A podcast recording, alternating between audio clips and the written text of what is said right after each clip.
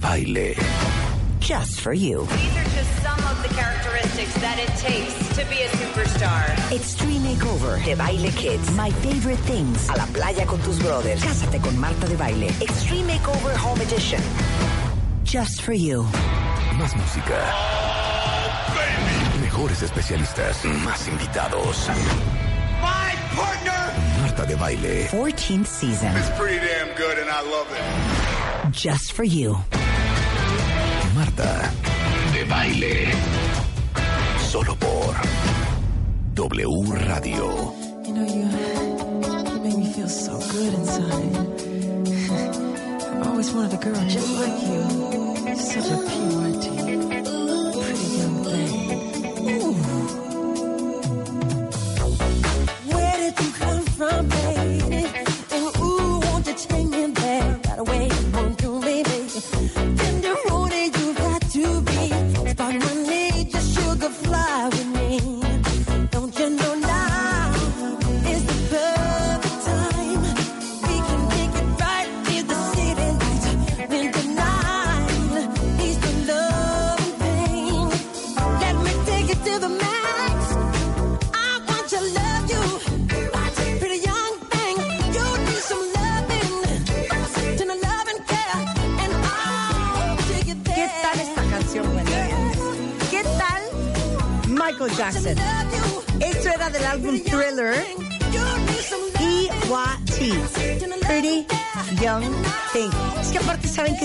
De este álbum. Que de repente hay álbumes de artistas que te gustan, pero hay dos canciones y las otras diez son horrendas. Este todas. Es que este todas. Todas. Es más, ponme otra de Thriller. Ponme otra de Thriller. La o que sea, quieras. la que quieras. ¿También sabes cuál, cuál disco? ¿También de todas? ¿Cuál? El de The Wall. Ah, el de- Off the Wall. Off, the, wall, es lo máximo. Todas. Lo máximo. Todas. ¿Cómo están, cuentavientes? Bienvenidos. Estamos en vivo partir de este momento y hasta la una en punto de la tarde. Oye, wanna be starting something. ¡Uh! ¡Oh! ¡Oh! Es como Buenísima, ¿no? Buenísima. Es más, ¿cuál es su canción favorita de Thriller? Ponme, I can out. Ah, The Thriller. Si no, a mí, No, The Beat It y Thriller. Billie Jean. No. Oigan esta. Say you wanna be starting something, got to be starting something.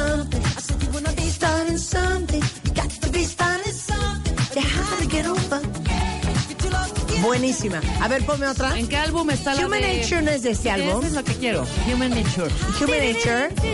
Es, no, qué joya. No manches, no puede ser. Michael Jackson. Me está el martes. ¿Por qué te moriste? De veras, Michael. Oigan esto. Looking out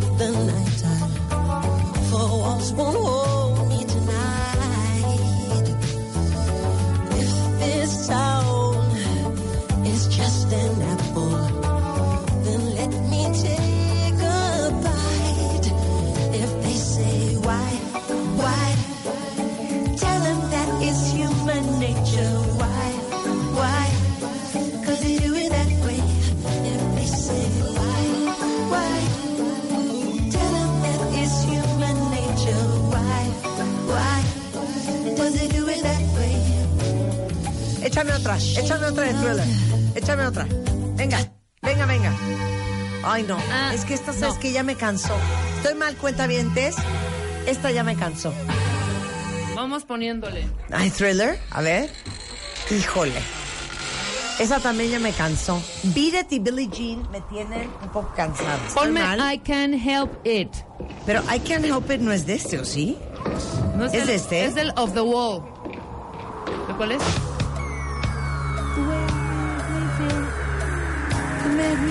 Esta partecita muy padre.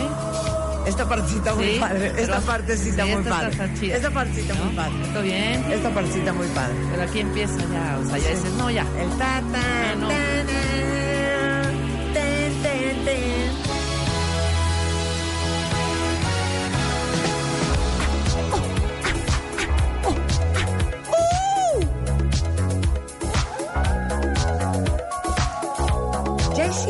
especial de Michael Jackson el viernes con Mario Lafontana y Claro, por supuesto. Ya hemos hecho varios, ¿verdad? Habríamos de hacer uno, cuenta Pero hoy sí sabes por qué estamos poniendo a Michael. A Michael. ¿No se murió? No, sí, claro, claro. Hoy se murió hace 10 años. Por eso estamos poniendo a Michael. En homenaje. el día de hoy. Yo me acuerdo que hicimos un especial, Charo Fernández y yo, ¿Cuándo se, cuando se murió Michael Jackson para Canal 5. lo hiciste para Canal 5 y lo hicimos aquí Ahí en debe de estar. Y mi foto con Michael Jackson, ¿ya la vieron? Una foto que me tomé cuando Michael Jackson vino a México en el 91 en el Jarro Café. En el Jarro Café. Está arriba en mi Instagram. Sí, es cierto. Sí, está arriba en Tiene mi una chamarra amarilla ella. yo Ahorita la voy a poner. Ahorita la voy a poner otra vez en mis stories. ¿Sí? No, es, es muy buena esta I canción. can help it. I can help it. Sí, Somebody esta es la mejor parte, súbele.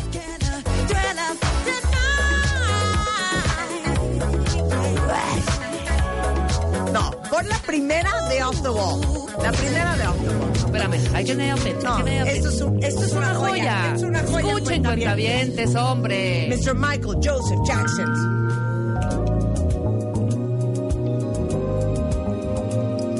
¿Sabes que todos los millennials deberían de tener toda, toda, Toda la colección de Michael la Jackson. colección de Michael Jackson.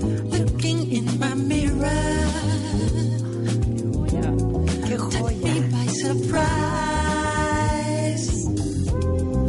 I can't help but see you running often through my mind. ¡Qué! Espera. Helpless like a Y esta parte de I Can't Help It. Sensual disguise. sensual disguise. Tonight. I can't help but love you. Ahí viene, ahí viene. Todos juntos cuenta bien. ¿Cómo dice Michael? Venga. I can't help it if I wanted to. I couldn't help it even if I could. I can't help it if I wanted to. I couldn't help it. No, I can't help it if I wanted to. I couldn't help it even if I should. I can't help it if I wanted to. I couldn't help it. ¿Qué No. tal? I was wondering, you know. Maravilloso. Esta sí era Sí, mira. de el bailar. gritito. ¡Uh! Sí era de bailar. Esperen el grito. Viene. ¿Qué edad habré tenido yo? ¿13? Más o menos. ¡Wow! Más o menos tú 13, yo 14. Por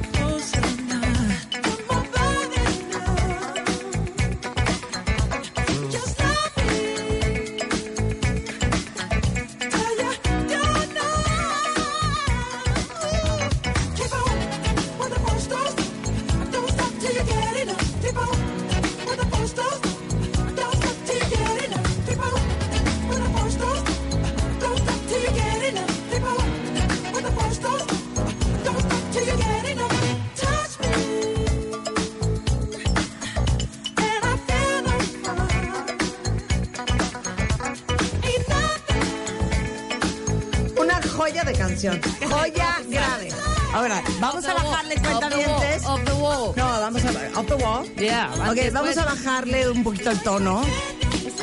Recordando a Michael Jackson hoy que cumple 10 años de su muerte con esto que se llama Dice Jimena Off que le des crédito también a Quincy. Jones. Ah, no. Claro. Es que Off the Wall y Thriller lo produjo el gran, gran, gran, gran productor Quincy Jones.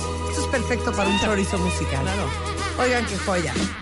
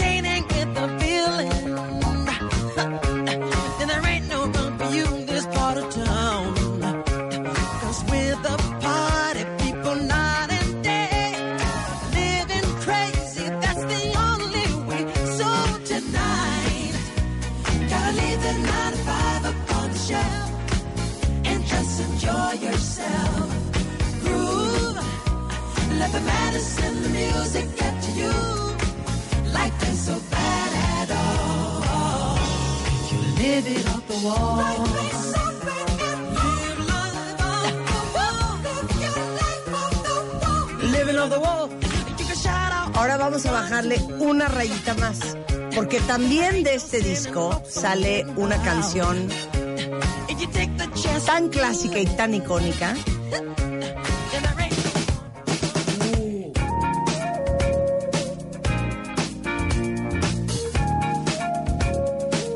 Dígame que no es una joya. Otro sencillo más que llegó a primer lugar de Off the Wall se llama Rock With You. Girl, close your eyes. again.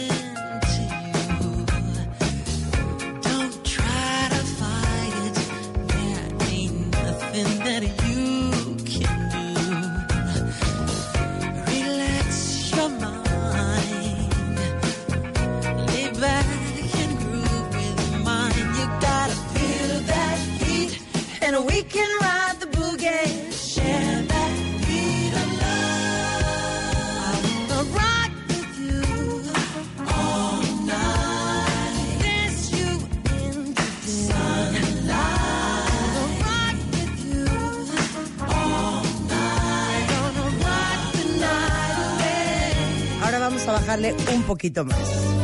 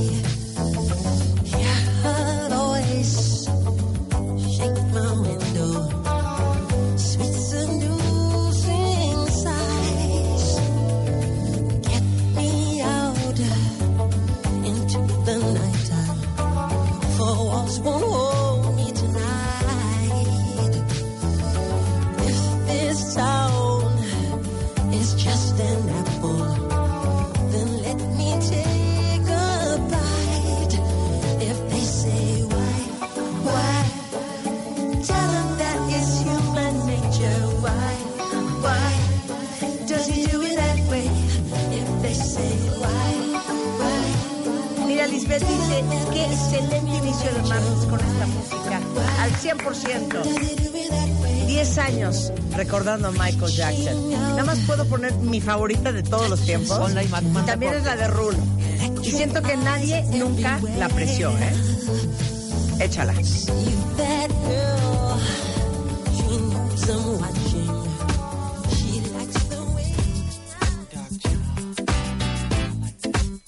Esta canción siento que nadie la peló, ¿eh? No, esa la amo Nada más se los voy a decir. Esto es del 2001, o sea, hace 18 años.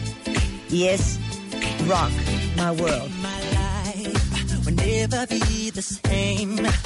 girl, you came and changed the way I walk, the way I talk. I cannot explain the things I feel for you.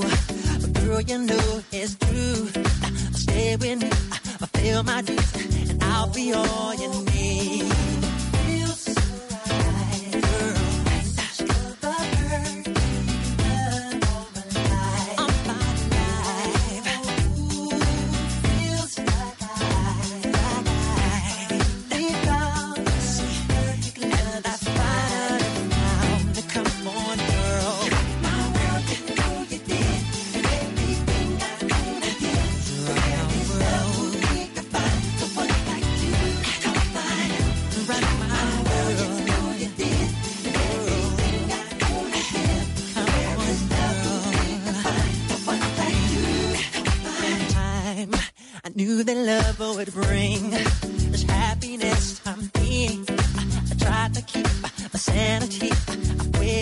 Patiently. Girl, you know it seems life is so complete. I love this truth because of you. You're doing what you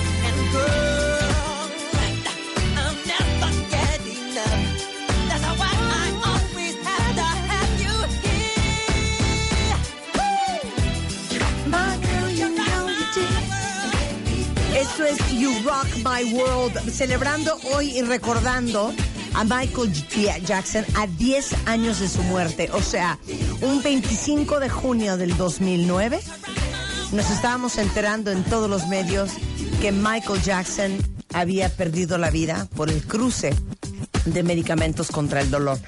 Un día muy triste para todos los que amamos la música y para todos los que consideramos a Michael Jackson como el absoluto rey del pop. El día de hoy cuenta bien entre otras alegrías, Mario Guerres in the house. Para todos aquellos que se sienten que han perdido la capacidad de sostener su propia perspectiva y punto de vista, que es el percepticidio. ¿No me lo creen? Sí existe. Les traje una picuda para hablar de contenidos de televisión. Ella es Carolina Lightcap, Executive Vice President y Chief Content Officer de las 14 señales de Discovery, Latin America y US Hispanic.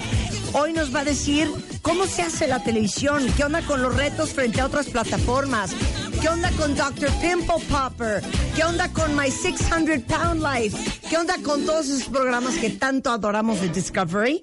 Gael García es en the house. Vamos a hablar de la peli Chicuaret, Chicuarotes, Chicuarotes, Chicuarotes, que se estrena este jueves 27 de junio. Y no me lo van a creer. Walter Rizzo es en the house. Y el tema puede ser, puede ser, que les duela muchísimo. Me cansé de ti, me cansé de ti, me cansé de ti. Híjole, si hay alguien allá afuera que está ya cansado de su pareja, bueno, pues si sienten que su pareja los ignora, eh, les hace daño, les miente y notan como que lo tienen hasta la madre. Bueno, pues vamos a hablar de eso regresando con el gran, gran Walter Rizzo. Todo eso al regresar antes de la una, hoy en W Radio.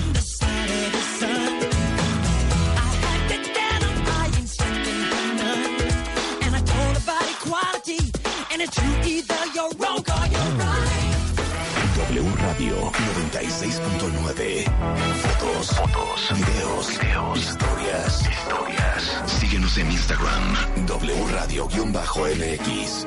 No te pierdas a Marta de Baile, dentro y fuera de la cabina. W Radio-MX. Marta de Baile. On the go. Extreme Makeover Home Edition. Tiraremos la casa de tu mamá por la ventana para cambiarla por una nueva. Extreme Makeover Home Edition. La remodelación 2019. Mañana conocerás a nuestra ganadora. Tu mamá puede estrenar casa muy pronto. Extreme Makeover Home Edition 2019. Solo por W Radio. Número de autorización. DGRTC, diagonal 0682, diagonal 19.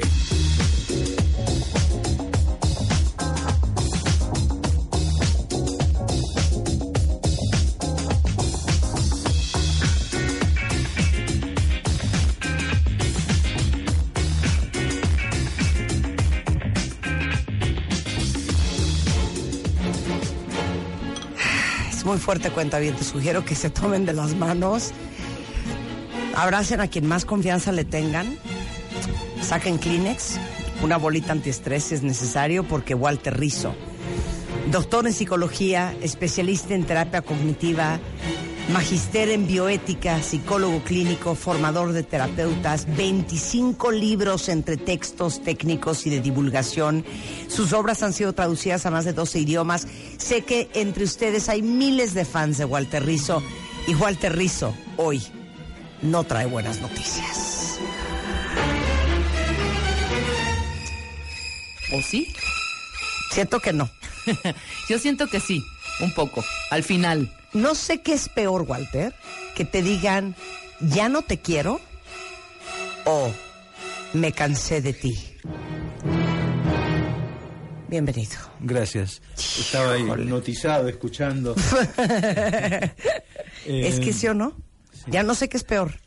Eh, mira, cuando te dicen me cansé de, de ti, eh, hay que empezar a elaborar el duelo inme- inmediatamente. Lo que pasa, yo prefiero que me digan que no me quiere. ¿sí? ¿Por qué? porque decirme que cansé de ti me siento como cosificado, me siento como una cosa, me cansé como un trapo sucio que Sí, vas me aburrí. Sí, Ah, me aburrí. Me aburrí. O sea que para mí eres transparente, no, no existes. Es que oigan lo que dice el libro de Walter, que ya está a la venta en todo el país, Editorial Planeta. Me cansé de ti. ¿Por qué seguir con una relación afectiva absurda? Absurda, está muy cañón esa palabra. Sí. Inútil o dañina si podemos reinventarnos en el amor. Pero con la misma pareja. Pero a ver, si quieres para arrancar, te voy a hacer una pregunta horrenda. Sí. Y ya con eso te descoses. Dale, no importa.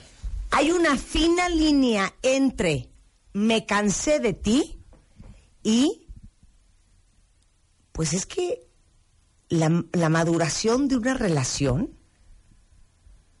puede parecerte que entraste a una meseta aburridona. Entonces es una mala relación. Ahí no hay ninguna línea invisible. Ahí no hay ninguna línea invis- invisible. No, no, ahí hay una superposición. Mira, son cosas. No. Me cansé de ti es que entró en mí un cansancio productivo, un cansancio que me hace crecer, ¿sí? Un cansancio que me dice que tú ya no le vienes bien a mi vida. Claro. ¿De acuerdo? Es decir, que puede que te ame o no te ame, eso es secundario, es que ya no puedo vivir con vos, ¿sí? Me cansé, por ejemplo, de dar vuelta alrededor tuyo. Me cansé de esperar que te preocupes por mí. Me cansé de que cambies esa costumbre después del postcoito de mirarme con cara de degenerado sexual. Me cansé de muchas cosas. Entonces, el, por eso el libro empieza con un elogio al hartazgo. ¿sí? ¿Sí? Porque entrar, el, el hartazgo o la jartera, aquí no se dice jartera, Sí, sí, el sí. hartazgo es como entrar al desapego pero por la puerta de atrás. ¿De acuerdo? ¿Sí? Entonces, chao. Lo otro que decís de la meseta es cuando una pareja pierde la sorpresa, Sí. pierde el asombro del otro, ¿sí? Yo, yo ya puedo predecirte, ¿sí? Entonces ya entro en una etapa de rutina, ¿sí? O de hueva. Sí, pero la rutina es el preludio para que llegue el cansancio. Pero hay gente que utiliza el gerundio en su vida. Me estoy cansando. Y es como una amenaza que nunca la cumplen. Entonces, exacto. Y que nunca se consuma. no, parece, parece que es una, un un- una caja sin fondo. Entonces, yo a veces digo a los pacientes, pero usted me está diciendo hace dos meses que se está cansando. Y ya venía cinco años cansándose. ¿Qué necesita para cansarse? Exacto. A ver, pero yo quiero hacerles una pregunta a todos. Ni modo, terapia grupal, está abracémonos. ¿Viene desde dónde vienes? Vengo de Bogotá. Vienes desde Bogotá a hablar con ustedes. ¿Quién de ustedes está cansado de su pareja y por qué? Te voy a decir por qué esta conversación puede resultar peligrosa. Porque yo entiendo el cansancio de estoy harta de que no se pueda hablar contigo, estoy cansada de que no crezcas, estoy cansada de que no madures, estoy cansada de que no, no estés inspirado y motivado en tu propia vida, estoy cansado de estarte jalando, estoy cansada de estarte empujando, Sí. ¿no? De ese cansancio todos entendemos muy bien. Me vas a preguntar sobre el desamor. Exacto, pero hay mucha gente que es adicta a la adrenalina. A esos Sí. dos, tres primeros años de queremos cooperar todo el día, esto está increíble, te amo, me quieren cuerar, quítame el Sí, brasier, bájate del coche, me- ah, no me hables, márcame otra vez, te vuelo el teléfono, si te vas me muero. Sí. Y luego llega una meseta de paz, comillas, comillas, tranquilidad, todo está bien, nos llevamos muy bien, todo está bien, pero pues como que no pasa nada. Bueno, pero es que no pasa nada porque, a ver, en esa, hay una etapa de enamoramiento que, acuérdate que el enamoramiento es un virus socialmente aceptado. Totalmente de acuerdo. Entonces contigo. dura un año y pico y después empieza a bajar. En ese año y pico estamos nosotros bajo los efectos de la, de la catecolamina y un montón de drogas eh, internas. ¿no dopamina. Entonces, claro, yo me acuerdo de una paciente que me decía, doctor, me decía algo parecido a lo que me decís, pero me decía, doctor, yo extraño ese, te- ese temblor cuando- Sí, claro. de las piernas, Claro. ese sudor frío por la espalda, Las mariposas. eh, las mariposas, que parecían murciélagos en el caso de ella, esa- y las mariposas. Usted lo que quiere es una película de terror, señora. Usted no quiere una persona, ¿sí? Entonces, ¿por qué? Porque eso se acaba. Muy bien. Pero después, en la meseta que entramos, eso sería el, el amor eh, de pareja, Pero tú puedes tener brotes esporádicos de locuras simpáticas. Eso depende de vos. Porque vos te puedes disfrazar de batichica y darle la, la sorpresa, o el de Batman y te persigue por la casa. Yo conozco parejas que funcionan así. Pero el hecho de que baje, te, te lo voy a decir así. Una champaña. Tú tomas una champaña, chic, una cava, pues. chac. Y efervescencia. Pero hay vinos que son añejos. ¿Sí? Es- espumantes, como un lambrusco especial espumante, y, y no tenés que hacer el amor cada cinco minutos, no tenés que tener taquicardia, no tenés que tener ataques de pánico. Lo que haces es hacer el amor de vez en cuando. Pero ¿qué tiene que haber ahí? Igual es un amor que, Claro. que cuando haces, cuando tenés sexo es impresionante porque es bien, ¿sí? Es como el, el sabor del vino añejo. Lo que, man- lo que te falta ahí es humor. No puede haber una relación de meseta sin humor. ¿Sí? No tenés, si usted le termina explicándole el chiste a su pareja más de dos veces, tiene que llamar al abogado. ¿Sí? ¿De acuerdo? Mira, mira, mi amor, que se cayó, ¿me entiendes? ¿Entendés el chiste? Y, el otro, ¿ah? Ah, no, no, no, no, eso no puede ser. En la meseta, ¿qué hay? Hay vida social, hay sexo esporádico, pero sí puede haber fantasías de, de mucho tipo, ¿no? O sea que esa meseta, si uno dice, estoy ahí aburrido, es como un huevo sin sal, es, es esta relación, eh, yo diría que se están acercando al me cansé, ¿no? Al me Por eso, cansé si no ve nueva, te van, caes al ya ahí me te- cansé. Ahí, te va- ahí te van, claro. Es que, pero te digo una cosa, como yo les digo, así como la vida hay que producirla.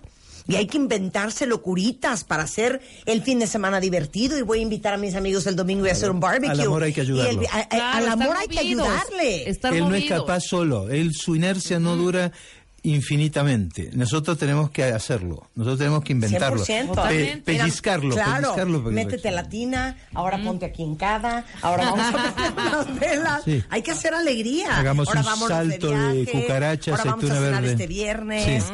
¿no? No, exacto, hagamos un viaje o leamos este libro. Mira, acabo de, de- de- de descubrir tal cosa, ¿te gusta? Hay gente que no se conoce, es impresionante. ¿sí? Es que yo descubrí que mi esposa fuma eh, ma- marihuana, Sí, por poner sí, un sí. ejemplo. Eh, ¿Y hace cuánto lleve casado? Seis años. Entonces yo le pregunto a ella, ¿tú tú hace cuánto fumas marihuana? Me dice, ocho años. Y yo le digo a él, ¿y vos no sentías el olor? No. ¿Y, y te molesta que fume marihuana a ella? Ella me dice, no. En- Al contrario. Lo que me- me enchila es que no me invite. Exacto. Que No se moche. eh, uno no conoce a la pareja, ¿no? Uno la tiene que conocer y, y- y reírse juntos y compartir. Uno termina, vea, el amor tiene esas tres dimensiones siempre. El eros, que tiene que estar, porque si no somos hermanitos. La filia, que es la amistad, que es que te indignen las mismas cosas, que no tengas Sí. que explicarle el chiste. Bueno, y la otra es el ágape, es que me cuiden y yo los cuido. Que, que mi dolor te duela y que mi alegría te alegre. Si mi dolor no te duele y mi alegría no te alegra, viene el complejo de ser un fantasma. Claro. A ver, te voy a, te- les voy a decir algo. Los estoy leyendo ahorita en Twitter y estoy un poco chuquet porque, a ver, dame esta, Walter. Sí. Yo tengo esta teoría. Sí. Tú puedes amar a alguien Sí. y que te caiga fatal, Sí. ¿no? Sí, puedes amar a alguien y que te caiga fatal, Y- obvio, obvio. y ahorita que Obvio, porque hay dijiste- gente que está casada con psicópatas. pues, No, y ahorita, y ahorita que dijiste que tu- tu- su dolor te duela. Sí. Yo tenía un novio que yo amaba muchísimo. Te lo juro que me moría por él. y te digo algo, te digo algo, Walter. Falta un A violín, ver si conectan con esta historia, cuentavientes. Me caí en el fondo tan mal.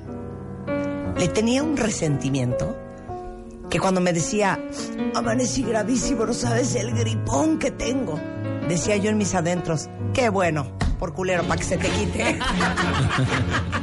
yo gozaba de su pena. Sí, claro. Yo gozaba. Pero eso, eso te, digamos que puede haber eros, filia, pero no hay ágape. No hay ágape, Exacto, no, no hay había ágape. ágape. No, entonces eh, esa relación no funciona. Claro, mi esposo me dice, no me siento bien y me quiero tirar por la te ventana de angustia. de enfermera. Sí, claro. Llamás una ambulancia. Sí, Preferís claro. tenerlo vos al dolor. Te lo juro que sí. Eso. Mira, dicen aquí, eh, bueno, aparte de que hay una cantidad de fans que tienen todos Sí. tus libros, que han visto todos tus videos, que te aman sin control, que eres su sensei, que eres su guía, su luz al final del camino. Uy, qué responsabilidad. Yo no quiero ser maestro de nadie. ok, dice, dice, yo estoy harta del fulano porque es mentiroso, ojo alegre, manipulador y ya no quiero estar con él.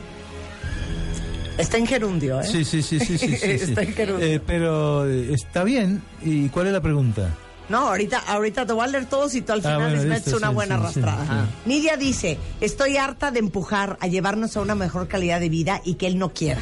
Para mí esto ya se terminó. Estoy harta, dice Ana Luz, por su falta de compromiso. Alguien más dice Luna, estoy cansada de que él nunca tenga tiempo para mí. Yo estoy cansadísima. Es tóxico, es controlador, manipulador y aparte víctima.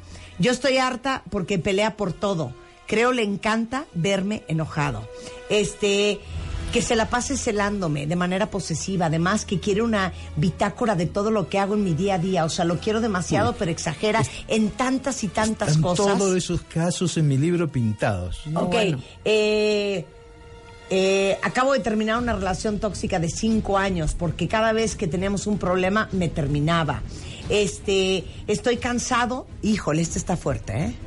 Estoy cansado de la monotonía, Walter, de ir a las mismas cafeterías, los mismos centros comerciales.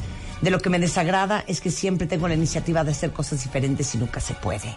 Estoy cansada de estar de- después de su familia, de su hija. Estoy cansada de repetirle que lo quiero, que me sorprenda y de que mis sueños no sean una prioridad. Está fuerte, ¿eh? No puedo ni pedir una foto sin que se moleste. Bueno, Bueno, esto es universal. eh, Sí, eh, lo, lo que pasa es que ahí hay ocho separaciones potenciales. ¿De acuerdo? Lo que pasa es que uno tiene que pensar que hablamos de, de una vida, no, no es un negocio. O sea, eh, yo lo primero que haría en un caso así, y es lo que recomiendo, es hablar con la persona. ¿sí? Es decir, una vez, dos veces, hablar con la persona. Eh, si no funciona hablar con la persona, pedir ayuda profesional. Pero sa- ¿sabes por qué digo esto? Porque Individual. No, ir, ti. ir los dos y que alguien científicamente me diga, porque a veces lo que frena a la gente es la esperanza. Sí. Y la esperanza no siempre es buena. Hay esperanzas que son malas. ¿Sí? Si estás en un amor imposible y esperar que el tipo te pare bolas y que vuelva y que vuelva, entonces eh, no funciona. Entonces, eh, fíjate que lo interesante es eh, qué le impide a estas personas defender sus derechos, marcar el límite. Eh, Si le han dicho que está cuando, cuando- cuando digo de ir a un terapeuta o hacer esto, es por si te vas, para irte con la conciencia tranquila. ¿sí? Porque estas personas pueden pensar, estoy cansado, pero le di todas las oportunidades a la relación. ¿Qué va a decir la gente que me separe? Y yo pongo un montón de causas ahí que te frenan, que no dejan que el cansancio, ese cansancio es terapéutico. Imagínate un tipo que es eh, workaholic, eh, adicto al trabajo. Y entonces el tipo empieza con una personalidad tipo A y trabaja y trabaja y trabaja. El cuerpo se cansa y le manda información, ¿sí? Le dice taquicardia, ¿sí? Eh, el cansancio en la espalda, el pie, eh, que insomnio, pero él no las lee, esas indicaciones no las lee y después les da infarto. ¿Sí? El cansancio manda indicaciones. Estas personas toman conciencia de que están hartas. Pero fíjate la, la respuesta. El solo me cansé es como un chip que vos lo tocas y dice, yo también estoy cansado, yo también estoy cansado. Y sale un montón de gente que está cansado. Entonces, no le tiene que tener miedo a la separación. Hay separaciones que son saludables. Hay separaciones que hay que festejar. 100%. Te invito a mi separación que se va a llevar a cabo en tal parte y hacer unas tarjetas. Es digno de aplauso. Hombre. No cualquiera lo hace, ¿eh? Sí, no, no estoy diciendo que sea una virtud separarse, pero tampoco es una virtud estar casado. Y estar con alguien que me hace sufrir y que viola mis derechos, mi dignidad personal, o que simplemente no me deja autorrealizar como persona, no merece estar conmigo. Es así. A ver, que te roba la alegría, Claro. que no te suma. Pero fíjate que no- est- estas personas tienen que pedir pe- permiso para vivir. ¿De acuerdo? Y andás a ver las cosas que no dicen, ¿no? Porque detrás de eso hay maltrato. ¿sí? Claro. Entonces, mira, toda relación de pareja es una lucha por el poder. ¿De acuerdo? Ahora, esta es una pregunta importante. ¿Quién tiene el poder en una pareja? ¿Quién, el más lindo, el más alto, el que tiene más plata? No, el que necesita menos al otro. Otra vez vuelve a repetir. ¿Quién tiene más poder en una pareja? El que necesita menos al otro. Si yo te necesito menos de lo que tú me necesitas a mí, yo podría prescindir de ti más fácil de lo que tú podías prescindir de mí. Entonces ese poder lo puedo usar para bien o a- hacer abuso del poder. Y entonces, por ahí decía alguien, una chica, supongo, decía eh, que cada que, ah, que había, había salido una relación tóxica. Sí, sí. Porque cada, cada vez el tipo parece que le decía, separémonos, separémonos. Yo he visto pacientes así, ¿no? Que tienen el control, aparentemente. Y un buen día la mujer le dice, bueno, separémonos. ¿Cómo, es, ¿Cómo puede ser que me estés diciendo eso? Claro, ya no tiene el poder. Desde el momento en que yo puedo prescindir de ti, el poder lo tengo yo. ¿Sí? Entonces, es el desapego lo que te da el poder. ¿De acuerdo? Entonces, si, si yo, yo estoy con una persona que está, está muy apegada a mí, más apegada de lo que yo estoy, yo puedo trabajar con, con la persona para que la persona se vuelva tan desapegada como yo. Eso, eso sería lo ideal. O puedo aprovecharme. Claro. Y como sé que le puedo hacer muchas cosas y no se va a ir porque no puede vivir Claro. sin mí, uy, terrible. Pero ¿no crees que muchos de los que escribieron cuentavientes no se han separado por dos razones para mí como fundamentales? Una, porque, como dices tú, está el factor esperanza. Esa es una, ¿No? es una. Y dos, por falta de autoconfianza. Por falta de creer Que son capaces. que son capaces y de validar lo que sienten, como que dices, a lo mejor estoy loca, a lo mejor estoy exagerando, a lo mejor las cosas son así, a lo mejor quiero y espero demasiado Sí. y, y estoy siendo eh, eh, poco realista. Sí, sí. Y o por poco, eso no o poco vas. responsable, o, O poco, poco responsable. responsable, claro. Eh, mira, yo aquí cito varios, voy a decir dos o tres nomás, ¿no es cierto? Razones, ¿no es cierto? La que vos dijiste se podría de- decir así, es el miedo a enfrentar la vida solo o sola porque me siento débil, porque tengo una baja autoeficacia, no soy capaz. Entonces necesito a alguien más fuerte a mi lado para que se haga cargo de mí. Y este tipo o esta mujer es insoportable, no me trata bien, pero es más fuerte que yo.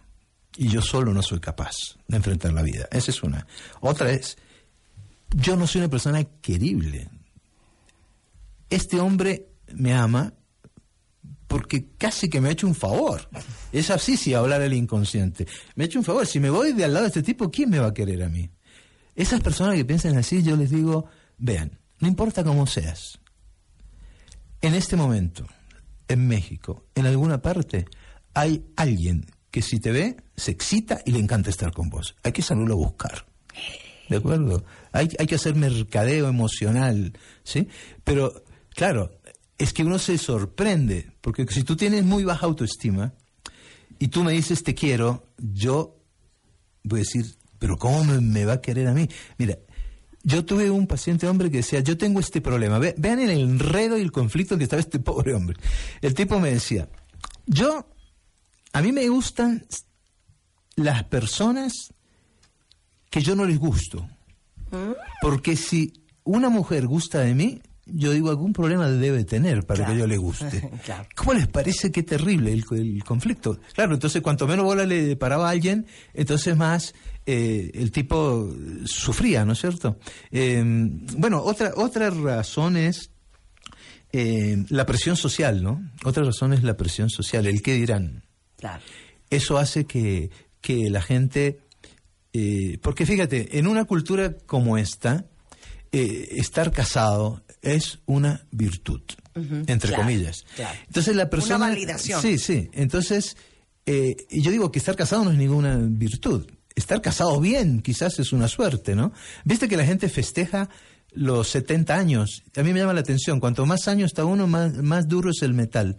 ¿Sí? Entonces, titanio, eh, los 70 años son ya, están buscando materiales nuevos, uranio, ¿cierto? Pero yo digo, si una, si una persona me dijera, mire, yo llevo 50 años de casado, ¿qué hace la gente? ¡Ay, qué belleza, 50 años! Yo, yo no diría nada. Yo primero preguntaría, ¿y cómo fueron esos 50 años? ¿Fue gracias a Epícteto y el estoicismo que usted aguantó o los pasó bien? Si fue que los pasó bien, la felicito. O lo felicito. Si fue que la pasó mal, es una estupidez. ¿Por qué? Porque no, no se puede estar ahí. Por la presión social o por el que dirán. A veces la gente te mira por encima del hombro y te dice, ¿y tú eres separado? Sí, yo soy separado. Ah, qué pesar. Pero ¿cómo que pesar? Es decir, yo, en este momento en Europa, la soltería no es porque uno está de malas. Es una elección, tan válida como cualquier otra. Claro. Esas mujeres que están solteras tienen una libreta negra. Con Juan que juega bolos, el otro que hace salto de cucaracha, aceituna verde en la oreja, el Kama Sutra. Tiene una libreta de 20 tipos y sale con cada uno cuando se le da la gana. Claro, para ahí. Sí. Regresando del corte. A ver, pregunta para ustedes. Los que están cansados, la pregunta es, ¿por qué no se han ido? Regresando del corte. Hoy en W Radio con Walter Rizzo. No se vayan.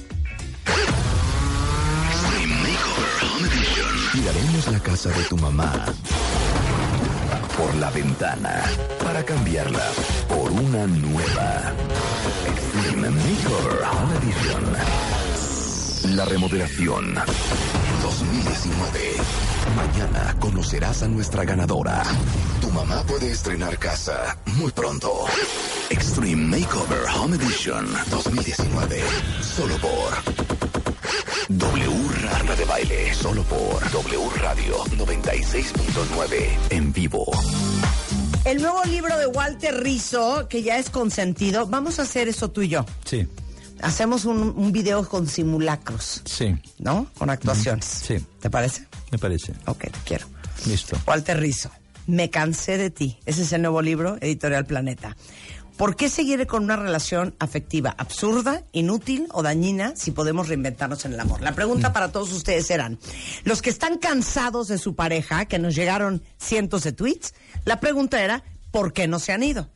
Y ya le leí varios fuera del aire a Walter. Una de ellas dice, no me voy por el miedo al que dirán, por mis hijas, por ser juzgada por mi madre, porque al final esta es mi cuarta pareja. Uy. Sí. También uno no se va por vergüenza. Otro dice, yo no me voy, la verdad, a pesar de que estoy harta de estar mendigando amor, porque tengo una vida económica muy cómoda. Alguien más dice, por falta de autoconfianza, porque pienso que en algún momento va a cambiar la esperanza.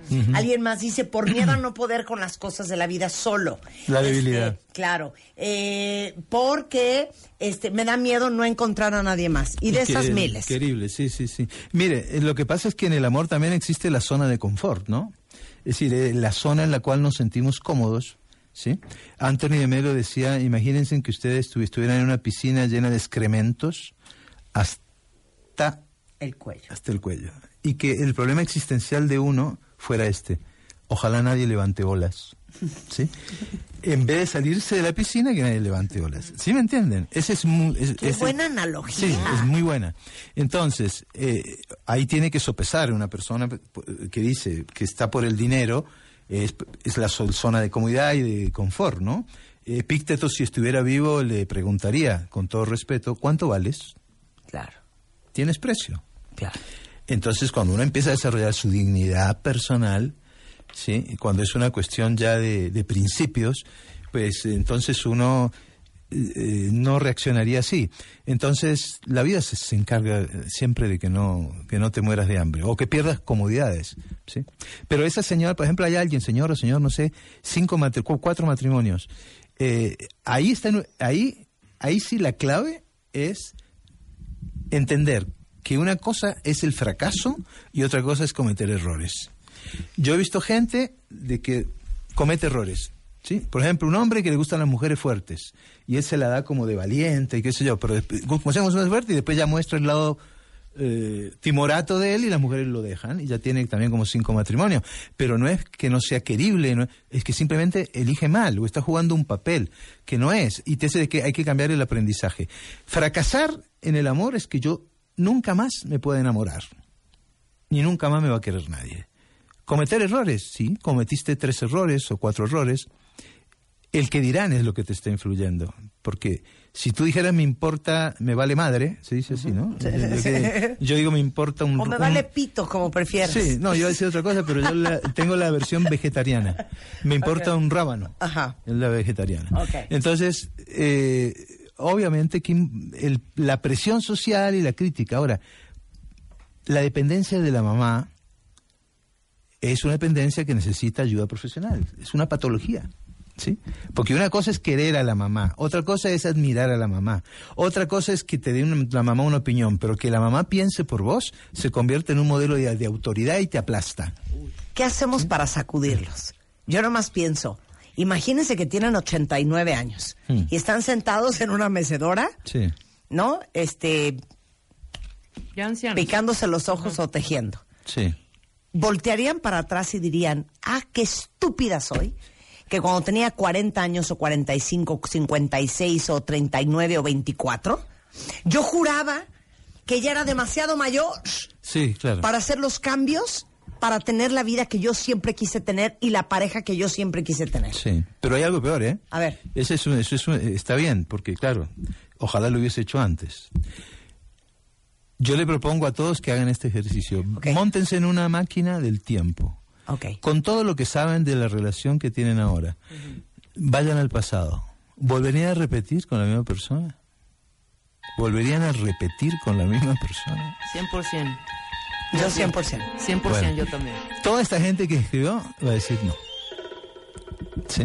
Es cuando uno responde no, es que está en el lugar equivocado. Ok, yo tengo otro ejercicio. Mm. Tomémonos de las manos.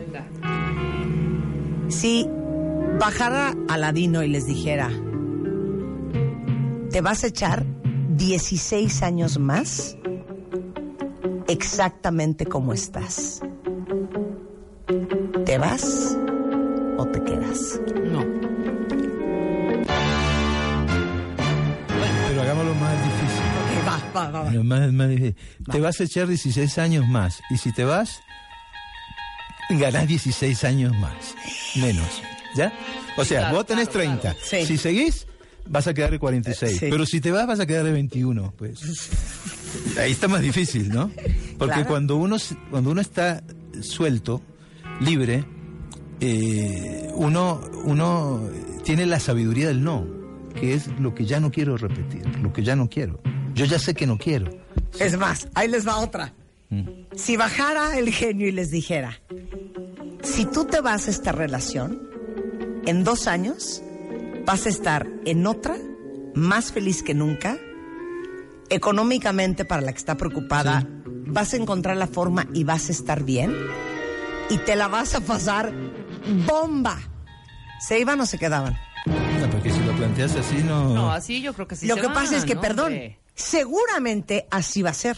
Lo Sí. que pasa es que como no hay nadie que te Ah, lo entiendo. 100% Sí, asegure, sí. Ahí estás. Pero tú dime. Porque si tú ya ¿cuáles son las tienes. probabilidades de que vas a estar feliz? No, no, exacto, pero es que uno tiene que eh, evaluar. Fíjate que ya pro- prohibieron en Colombia eh, la separación por desamor, porque antes existía como motivo. Sí, sí, sí. ¿Sí? ¿Y ahora?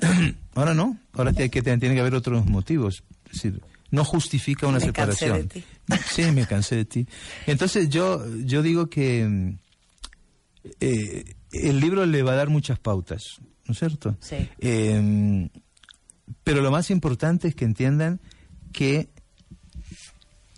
que si ustedes están cansados o le ponen solución o no pueden estar ahí. Hay una frase que a mí me gusta mucho, te amo pero te dejo. Pero ¿cómo lo voy a dejar si lo amo? Es que no le viene bien a mi vida, es que me hace sufrir, es que no estoy contenta, es- soy como una flor marchita, me están chupando la energía. Me roban la alegría. Sí, claro. Entonces siempre uno debe luchar por la felicidad de uno y la felicidad la tiene que buscar a donde sea, ¿no? Eh, yo daría una o dos oportunidades, una científica y una de conversar. Porque puede pasar que la pareja no quiere ir donde el psicólogo, o sea, que no te quiere, no quiere, para arreglarla se necesitan dos. Que no quiere ir donde el psicólogo y la otra es que cuando querés hablar tampoco quiere hablar. Pero entonces, ¿qué está haciendo usted ahí? ¿No es cierto? Aprender a perder en el amor es muy importante. El libro se llama Me cansé de ti. Y aparte es un libro bien conciso como es Walter, bien preciso. Es directo Son y sin anestesia. 140 páginas sin anestesia. ¿Por qué seguir con una relación afectiva absurda, inútil dañina si podemos reinventarnos en el amor? No quiero angustiarlas. No, eh, Pero nada más les digo una cosa, ¿eh? Conforme pasan los años, van perdiendo el valor de la carne. Y no es lo mismo separarte a los 43 o a los 56 que a los 81. Sí. Sí, pero quizás a los 60 sería buena edad, ¿no? No sé, habría que pensarlo. Porque uno ya dice, me vale madre todo, ¿no? Exacto. Oye, Bueno. qué gusto tenerte aquí como siempre, Muchas- Walter muchas Rizzo. gracias, muchas el gracias. libro está a la venta en todo el país, es editorial Planeta, ya saben que pueden seguir a Walter en sus plataformas, Walter-Rizzo en Instagram, en Twitter, Walter Rizzo en Facebook y Walter-Rizzo.com en Internet. Pero vamos a hacer eso que quedamos. Sí. Ah, Aunque sea por teléfono, no Sí, importa si sí, estás sí, en sí. España, en No, no, Argentina no. o en la cola. No, sí, sí, sí. Ya ¿Te tenemos gusta? los datos, Me ya. encanta. ¿Te gusta? Sí, sí, sí. Te queremos, Walter, te queremos. Yo también los Muchas quiero. gracias, siempre Chao. es una ricura trabajar. Y saludes a todos los oyentes. 100%. 11.17 de la mañana en W Radio. Ahora te posteo. Parroquiales, cuentavientes. Juan Carlos Ordóñez, director del Centro de Salud Digna, es en the house y pongan mucha atención porque vamos a hablar de un tema de salud importantísimo. Es el cáncer de próstata. ¿Qué tal? Que es la causa más frecuente de mortalidad por tumores malignos, con un 16% de incidencia en México. Y les digo una cosa, lo peor de todo es que el cáncer de próstata, como otros cánceres, es asintomático. Así es. ¿Estás de acuerdo? Silencioso, Estoy de claro. acuerdo. Ay, qué horror. Y lento, lento, ¿no? Es, es un cáncer que, que está, muchas gracias primero que nada, eh, eh, gusto saludarlos. Eh, es un cáncer que déjenme darles un dato que con eso creo que podemos poner los- las- la luz donde debe estarlo. El 80% de las ocasiones que se localiza, que se, que se detecta, ya es en estados tardíos. 80%. Imagínense. Por alguna razón es un cáncer que al se- es más frecuente y más mortal que el cáncer de mama. Pero por alguna razón, y muchas son culturales de la negligencia de nosotros los hombres, está prácticamente ausente de la conversación colectiva de salud. Claro. Y aparte dices, no, yo estoy perfecto de la próstata por, pues porque no me duele. Claro. No me da pipí lata. normal. Hago pipí normal. No me duelen los testículos. Estoy perfecto en- la próstata. Sí, cuando y duele puedes es un problema. no estar perfecto. No, sí, ya tener una metástasis en el claro, hígado. exacto. Bueno, ahora dime una cosa. ¿A quién le da? Bueno, naturalmente le da a los hombres y a partir de los 45 años empieza a subir, es una estadística bien contundente a nivel mundial, empieza a subir la, la posibilidad, llega a los 50, se acelera todavía más y a los 65 es el pico de posibilidad para un hombre de tener este, este mal. Esa es la forma. O sea, a los 45 ya te tienes que empezar a checar. Definitivamente, la recomendación a nivel internacional es a partir de los 40 hay que hacerse el antígeno prostático. este, a partir de los 45 es más recomendable también que se conjunte con el tacto rectal, que por temas eh, culturales, por prejuicios, sí. eh, simple y llanamente se está muriendo el, el hombre, ¿no? Claro. Y aparte les digo una cosa, hemos hablado mucho, eh, Juan, del antígeno prostático, eh, y es una prueba en sangre. Así es. Porque si tienen que quitar ese tabú de, ay, no, qué horror, que me meta el dedo el doctor, No, me hombre, muero, no no, es no voy a ir al proctólogo, qué dolor, qué horror. Más horror morirte. Ahora es más práctico. Ahora, ¿cuáles son los síntomas cuando ya está muy avanzado? Bueno, cuando, cuando ya está muy avanzado hay, hay dolor en zona pélvica, hay la, la, la típica cuestión este, de, de dificultades para orinar, sangre al orinar, pero sí, sí es en estadios ya bastante avanzados, como muy bien lo decías, y es un punto importante por lo que es tan relevante el tema de la información, eh, es asintomático de inicio. Entonces, Claro. eh, ese es el gran peligro que tiene. La desinformación, los tabús culturales, este, y bueno, pues que como hombres, la verdad es que nosotros lo vemos en Salud Digna, vemos eh, 45 mil pacientes cada día y vemos que la mujer tiene un nivel de responsabilidad y de conciencia mucho mayor que de nosotros los hombres. Claro, porque aparte les digo una cosa, a mí esto me da muchísima pena y qué bueno que lo está haciendo Salud Digna, porque eh, hay unas campañas infernales para la prevención del cáncer de mama, para hacerte este la autoexploración, para hacerte la mastografía, para hacer tu ultrasonido, pero siento que a los hombres nadie los pela. Es, es real, es real. ¿Estás de acuerdo? Y los hombres tampoco nos ayudamos mucho. Sí, Nosotros cierto, no eh, hay esas no hay campañas esas como campañas. las como el Día Internacional en contra del cáncer de mama, no hay. A la mama de- le han dado cáncer cervicuterino, mama, ovarios, endometrio. Hablamos mucho de eso. Pero Pero sus testículos abandonado, de ¿eh? ellos, Nada. próstata tampoco. Nada. esa es la disrupción que Y más que ustedes son bien decidiosos también. Si Es la que mujer también no los lleva si la mujer no los lleva al doctor no van solos, ¿eh? Eh, Eso es clarísimo. El 71% de los pacientes, y este año vamos a tener 14 millones en salud digna, el 71% de los pacientes de salud digna son mujeres. Pero si a eso le sumamos los hombres que vamos obligados por la mujer, eh, es una realidad social muy importante y eso está teniendo costos muy importantes. Ahora, eh, junio es el mes de los hombres porque es el Día del Padre. ¿Qué están haciendo en Salud Digna? Bueno, estamos haciendo una campaña, el, el hashtag y, y todo alrededor de eso es todo hombre debe saber. El tema más importante es la información. En este caso, eh, se piensa que el cáncer de próstata es, es, eh, más chiquito que otros y como lo decíamos ahorita, no es así. Estamos haciendo un esfuerzo muy grande. La prueba del antígeno prostático vale ahora en Salud Digna 99 pesos. La idea es que sea lo más accesible posible. Es- eso es- 99 pesos, o sea, un café latte con un poquito de espuma encima. así es. Eh, 20.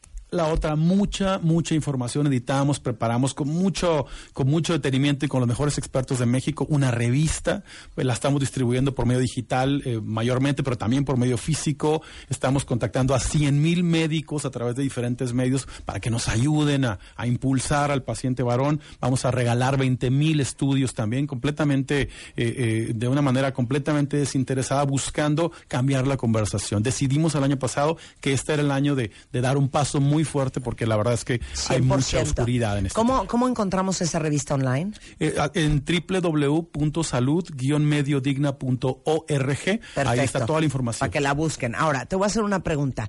El antígeno prostático, para que no cunde el pánico, es una prueba de sangre. Como Es una hace un prueba de sangre, ¿Y ves es. qué marcadores? Hay, hay un marcador que es el del antígeno prostático específico, así se llama, este, eh, que tiene unos valores de referencia como la glucosa, como cualquier otro.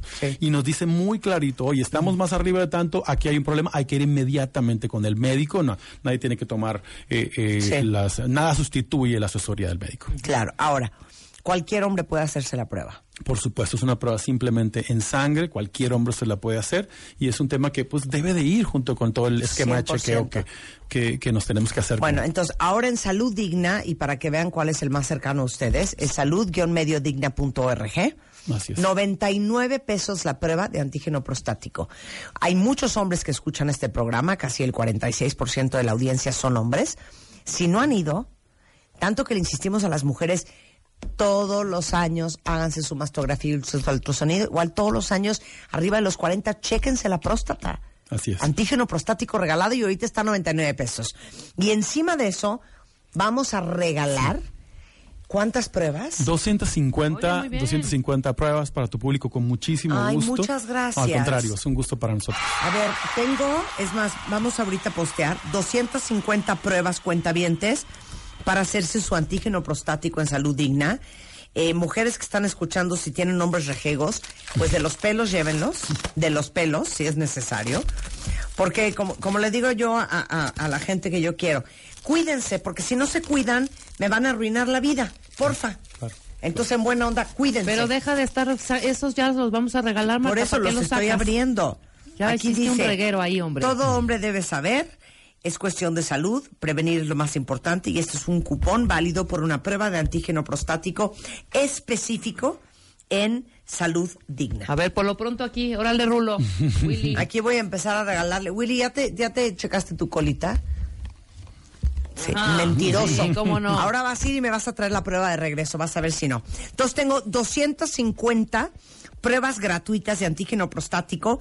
Mándenme ahorita de volada con el hashtag todo hombre debe saber y con mucho gusto les regalo estas pruebas para que se lo hagan en salud digna sin que les cueste un centavo. Marta, muchas Juan gracias. Carlos, un placer tenerte aquí. Siempre, Juan Carlos Ordóñez, director del Centro Salud Digna en México es salud-mediodigna.org. Espero sus tweets, tengo 250 eh, cupones para esta prueba. Hacemos una pausa y regresando, Gael García es en the house, vamos a hablar de la película Chicuarotes, Carolina Lightcap, Executive Vice President y Chief Content Officer de Discovery también, y más adelante Mario Guerra. ¿Ustedes creen que son víctimas de la, eh, ¿cómo se dice?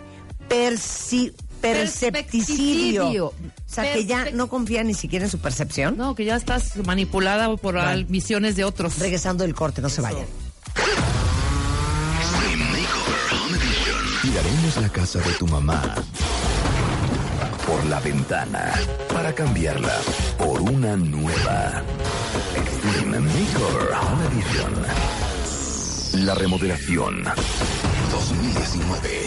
Mañana conocerás a nuestra ganadora. Tu mamá puede estrenar casa muy pronto. Extreme Makeover Home Edition 2019. Solo por W Radio. Número de autorización. DGRTC, diagonal 0682, diagonal 19. Marta de baile. Solo por W Radio 96.9. Marta de baile. Marta de baile. Estamos de vuelta.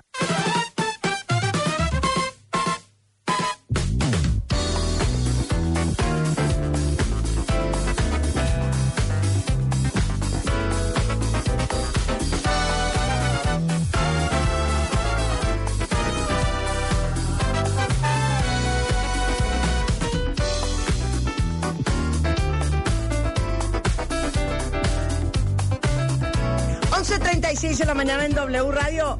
¡Gael García es en the house! Bienvenido, Gael. Gracias. Ahora sí vienes de señor director. Sí, exacto. Hoy vienes el señor, señor director. ¿Cómo estás? Bien, muy bien, gracias. muy Oye, bien, pero es que sí es, es otro feeling. Sí, es otra cosa, es una, digo, es un proyecto que llevo, con el que llevo 10 años rondando mi cabeza, ahí este es un proyecto... O sea, es un parto de 10 que años. Llevamos rato, sí, haciéndolo. Eh, bueno, desde que empezamos la preproducción ya oficial, a que ahora ha pasado año y medio más o menos, pero todo el desarrollo ha sido 10 años más o menos de este proyecto. Uf, Sí, sí, sí. carrera Chicua- larga. Chicuarotes. Chicuarotes. Chicuarotes. ¿Qué significa Siento que nunca he escuchado chicuarote? esa palabra. A ver, vamos a adivinar qué es muy chicuarote. poco. Espérate, no digas, no digas, no Ajá, digas. va. Chicuarotes a mí Chicuarotes. me suena como chicuarotes. Vamos a echarnos unos chicuarotes aquí a la plaza que los venden, los podemos pedir asados o los podemos pedir en un licuado. Nos echamos Sí, un cero. licuado de chicuarote. Cero. Sí, tú. Yo digo, chicuarote. Pero dilo en una sentence. Dícese de la combinación de dos palabras. Chico o chavo, cuarote, Cuero. cuate. Ah, cuate. Mis amigos, cuataches. Ahora di, una, Chicuarotes. ahora di una- Por ejemplo, Una frase. me voy a ir con mis chicuarotes a echar unos drinks. Ándale. Puede ser. Puede ser. Es que lo confundiste con chavirulos, creo. no, Chicuarote, chavirulo. Ok, yo digo que eso es chicuarote. A ver, Gael. Pues A ver. está muy cerca, ¿eh? Está A muy ver. cerca, sí, está el, bueno... eh, Chicuarote. Chicuarotes es el gentilicio que se le da a los habitantes de San Gregorio Atlapulco, que es un pueblo que está aquí en la Ciudad de México, que está cerca de Xochimilco, pero espérate, porque es verdad que te puedes echar, o sea, aparte es el, es el gentilicio, o sea, te puedes ir con los chicuarotes a echarte unos chicuarotes, porque chicuarotes es el chile de, de, de esta zona, es un chile endémico, que es un chile aguerrido, fuerte, difícil, complicado, que entra a la salsa y no se va. Entonces eh, hay una mezcla ahí. Creo que Oye, está- creo que lo hicieron muy bien No, ambas. espérame, espérame. A ver, chicuarote es un chile, Ajá. Ajá, pero también es el gentilicio de la Exacto. gente que vive en San Gregorio, Atlapulco, exacto, en Xochimilco. exacto. Así de, O sea, nosotros este muy bien. cuate es chilango. No, güey. chicuarote. chicuarote. No, güey, es chicuarote. Exactamente. No es lo mismo. ¿Y Sí. por qué? ¿Y por qué les dicen así? No, pero ¿por qué tú dijiste? Ah, ¿por qué la película? ¿Sabes qué? ¿Sabes qué? Xochimilco es lo mío. ¿Sabes que siempre quise ser un chicuarote? ¿Sabes qué? Yo, quise- cuando iba con mi mamá a comprar lo que viene siendo la, pa- la planta a Madre Selva, al mercado de Nativitas, siempre me quedé con esta buena impresión. Exacto, y quise hacer esta más película. allá y estaba San Gregorio. Bueno, por varias razones. A en ver. realidad es un guion que me llegó hace eh, más de 10 años, eh, que fuimos desarrollando y que fuimos cambiando mucho, pero que cuando me, me llegó fue, me, me impactó o me, me causó mucho misterio y muchísima curiosidad. Justo esto, los chicuarotes, quiénes eran todos estos, ¿no? De este grupo de, de, de, de chavos que, que está retratado en la película. ¿Dónde quedaba San Gregorio de Tlapulco? Porque también yo decía, ¿cómo puede ser? Está en la Ciudad de México y no tengo ni idea Claro. de este lugar. Y eso, digo, para los que vivimos en la Ciudad de México, es un lugar que pocos conocemos. A ver, espérame, yo me la vivo en Xochimilco y en mi vida había oído de San Gregorio. Ah, pues está justo Sí, más claro. allá. O sea, es el lado no turístico de, Sangre- de Xochimilco. Es la parte, todas las verduras de la ciudad, o sea, la gran mayoría de las verduras vienen de ahí, de San Gregorio Atlapulco. Ve. y entonces, Sí, entonces me causó mucho misterio y como suele ser el amor, uno empieza a enamorarse y ya uno no sabe qué fue lo que le llamó la atención para empezar, pero pues es una serie de cosas, miles de lecturas, miles de hipótesis y axiomas que lanza la película. Eh, es una historia acerca de la desesperanza juvenil, es una fábula anfibia. Eh, sucede en un lugar fantástico otra vez, o sea, es el contacto entendí, entre Raúl el-. No, lo no, tampoco, lo digo justo para, lo digo para, para destantear un poquito así Sí, como para... te mandé. 100%. Sí, sí, sí. No, porque es una, o sea, es una, una historia que, que esto que llaman la pérdida de la, in- de la inocencia, o sea, sí tiene Sí. esa- ese arco, pero que sucede en el, en un lugar tan anfibio como San Gregorio, o sea, donde hay un contacto con el agua, una falta de armonía entre el agua y la tierra. Es que me dices Eh, fábula anfibia y pienso en The Shape of Water. Ah, ah, también. Pero esa es una, esa Ok, es una, sí. una comedia romántica anfibia.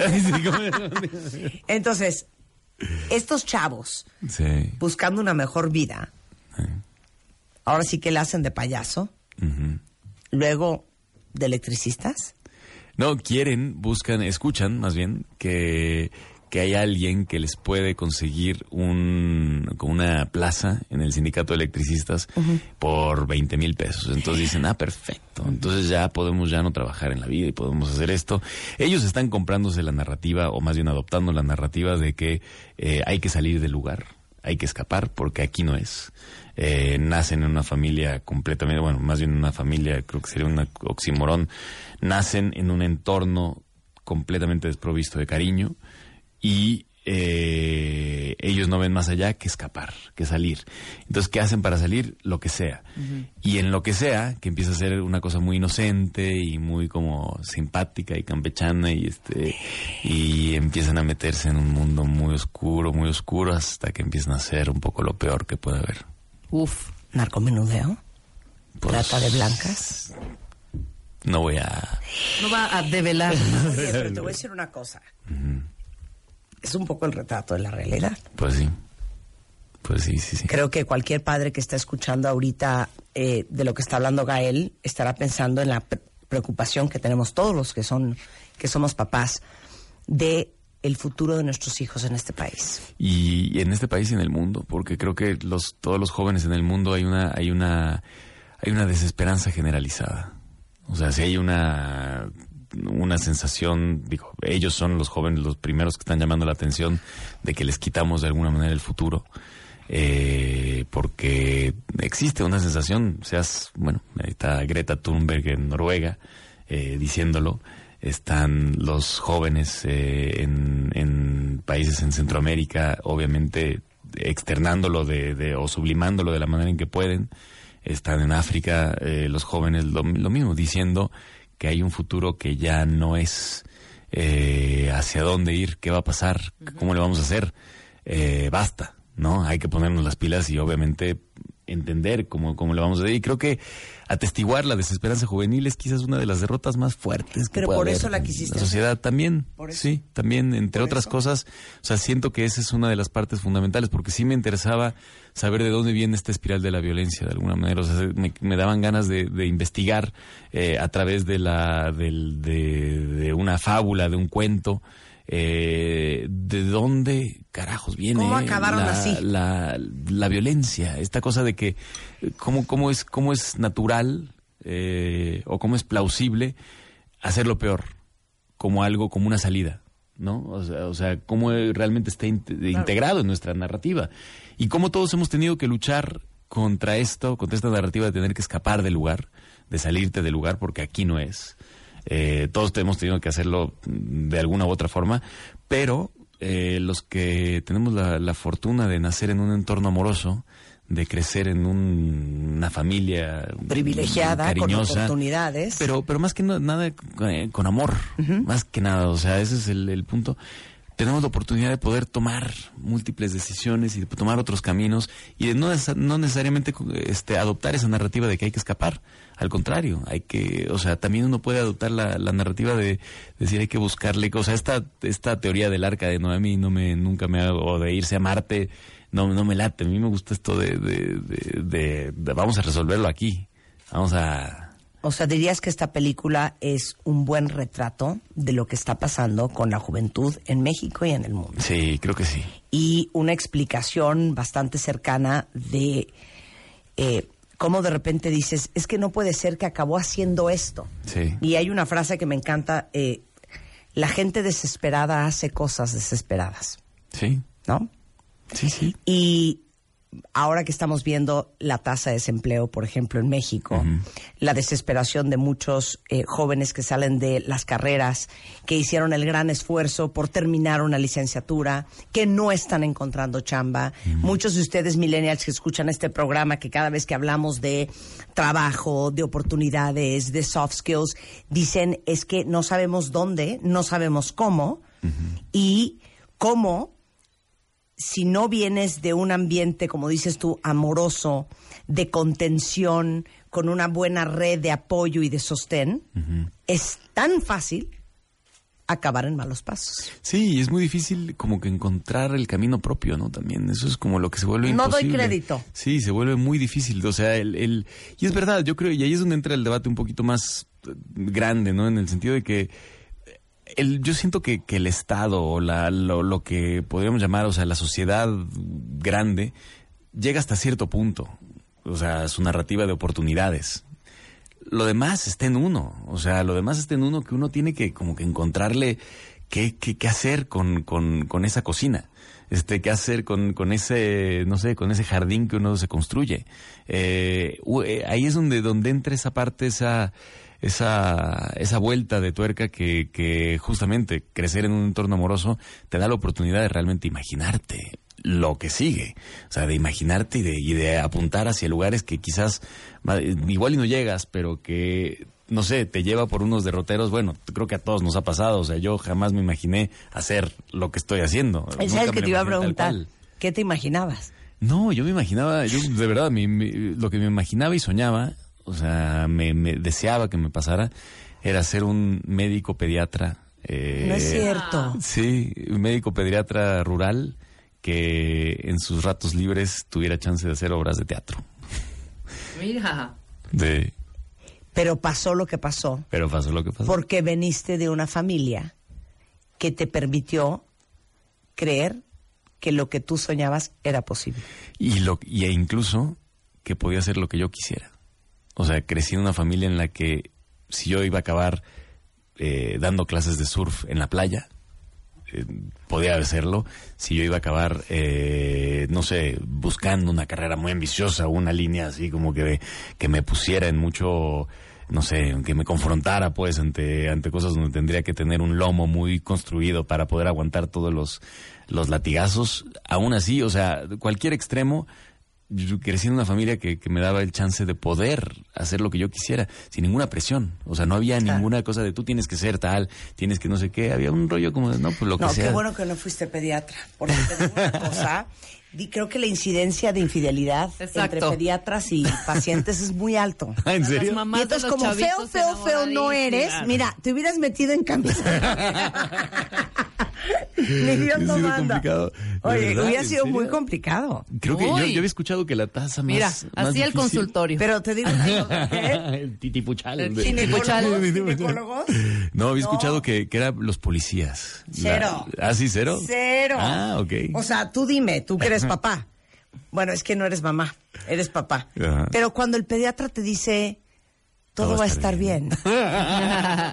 Es- no te preocupes, sé que tiene 38.5 de calentura, pero dale esta, este, este motrín y cualquier cosa me llamas chiquita. No, bueno. Imagínate, esa paz, esa paz no te la da Cualquier cualquiera. cosa te llamo. Imagínate. Cualquier cosa te llamo. Ver a tu, a- a- a- al doctor de tus hijos, Gael, imagínense a Gael, con esos ojos verdes, punzantes, revisando a tu chiquito, con esas manos fuertes, esas manos sanadoras, sería imposible. Olvídate. Qué bueno que no. No, qué bueno que no, qué bueno que no, Gael, qué bueno que no. Bueno, empezaste a rodar esta película justamente en 2017, eh, luego, luego después del sismo del 17. Sí, sí, sí, además eso pasó. ¿Dónde sí, rodaste? sí. Ahí en San Gregorio Atlapulco, que es eh, la primera vez que, que yo escuché o que lo vi en las redes como un trending topic así fuerte, a San Gregorio Atlapulco, que me pareció sorprendente porque nosotros Ya había veníamos llegado el hablando, guion. nosotros habíamos hablado mucho y estábamos en preproducción, estábamos en plena preproducción y de pronto veo que, que está ahí en trending topic San Gregorio, ¿qué pasó? ¿Qué pasó? Tal, bueno, fue el lugar que más se lastimó durante el temblor, de, don- durante los temblores, pues, de, de septiembre del 2017. Y ento- bueno, lo, lo primero que hicimos fue, dijimos, bueno, el activar el protocolo de saber qué, cómo están, la gente con la que compartimos ahí, qué, qué les está pasando, si necesitan algo. Em, vamos a ver cómo están, pues obviamente ellos están sufriendo. ver, vamos a encontrar, a ver qué, qué es lo que, qué es lo que pasa, ¿no? Y fuimos para allá y ellos nos, nos dijeron que, digo, vimos un poco la realidad, se cayó, se cayó un supermercado grande en el centro, se cayó la, toda la, la, la, mm, la barda de la, de la iglesia, se abrieron varias calles, muchas viviendas quedaron inhabitables. eh, en las chinampas se desgajaron muchos casos, muchas, muchos lugares, se inundaron varias cosas, o sea, problemas que ya les vienen, a- que ya les vienen sucediendo desde hace rato, se empeoraron, ¿no? Y, y empezamos a ver qué era lo que, lo que necesitaban y ellos decían, bueno, pues reactivar un poco la vida acá, O sea, dedo. seguiremos adelante. Este, y bueno, trajimos, llevamos cosas y lo demás, pero dijeron, oye, más les vale, no sé, o sea, que tienen que hacer la película, porque Sí, nosotros sí, pensamos que en algún momento ya no iba a haber el ánimo, ¿no? Claro. Porque una película puede ser ese ejercicio trivial, superficial, donde dices, ahorita lo que menos importa es una película, ¿no? Claro. Pero puede también ser lo más importante, Por eh, porque como una actividad colectiva de vamos a, a sublimar todo esto que está sucediendo, vamos a hacer un acto colectivo aquí este bonito y, a, generar un testimonio, ¿no? De un, de un instante. Y ahí aparece San Gregorio, aparece San Gregorio. Muchos que conocen San Gregorio desde antes se dan cuenta cuando ven la película cómo en la película está retratada esta, esta, esta parte, ¿no? Muchas viviendas están apuntaladas también durante, en, digo, en, en la película se puede ver.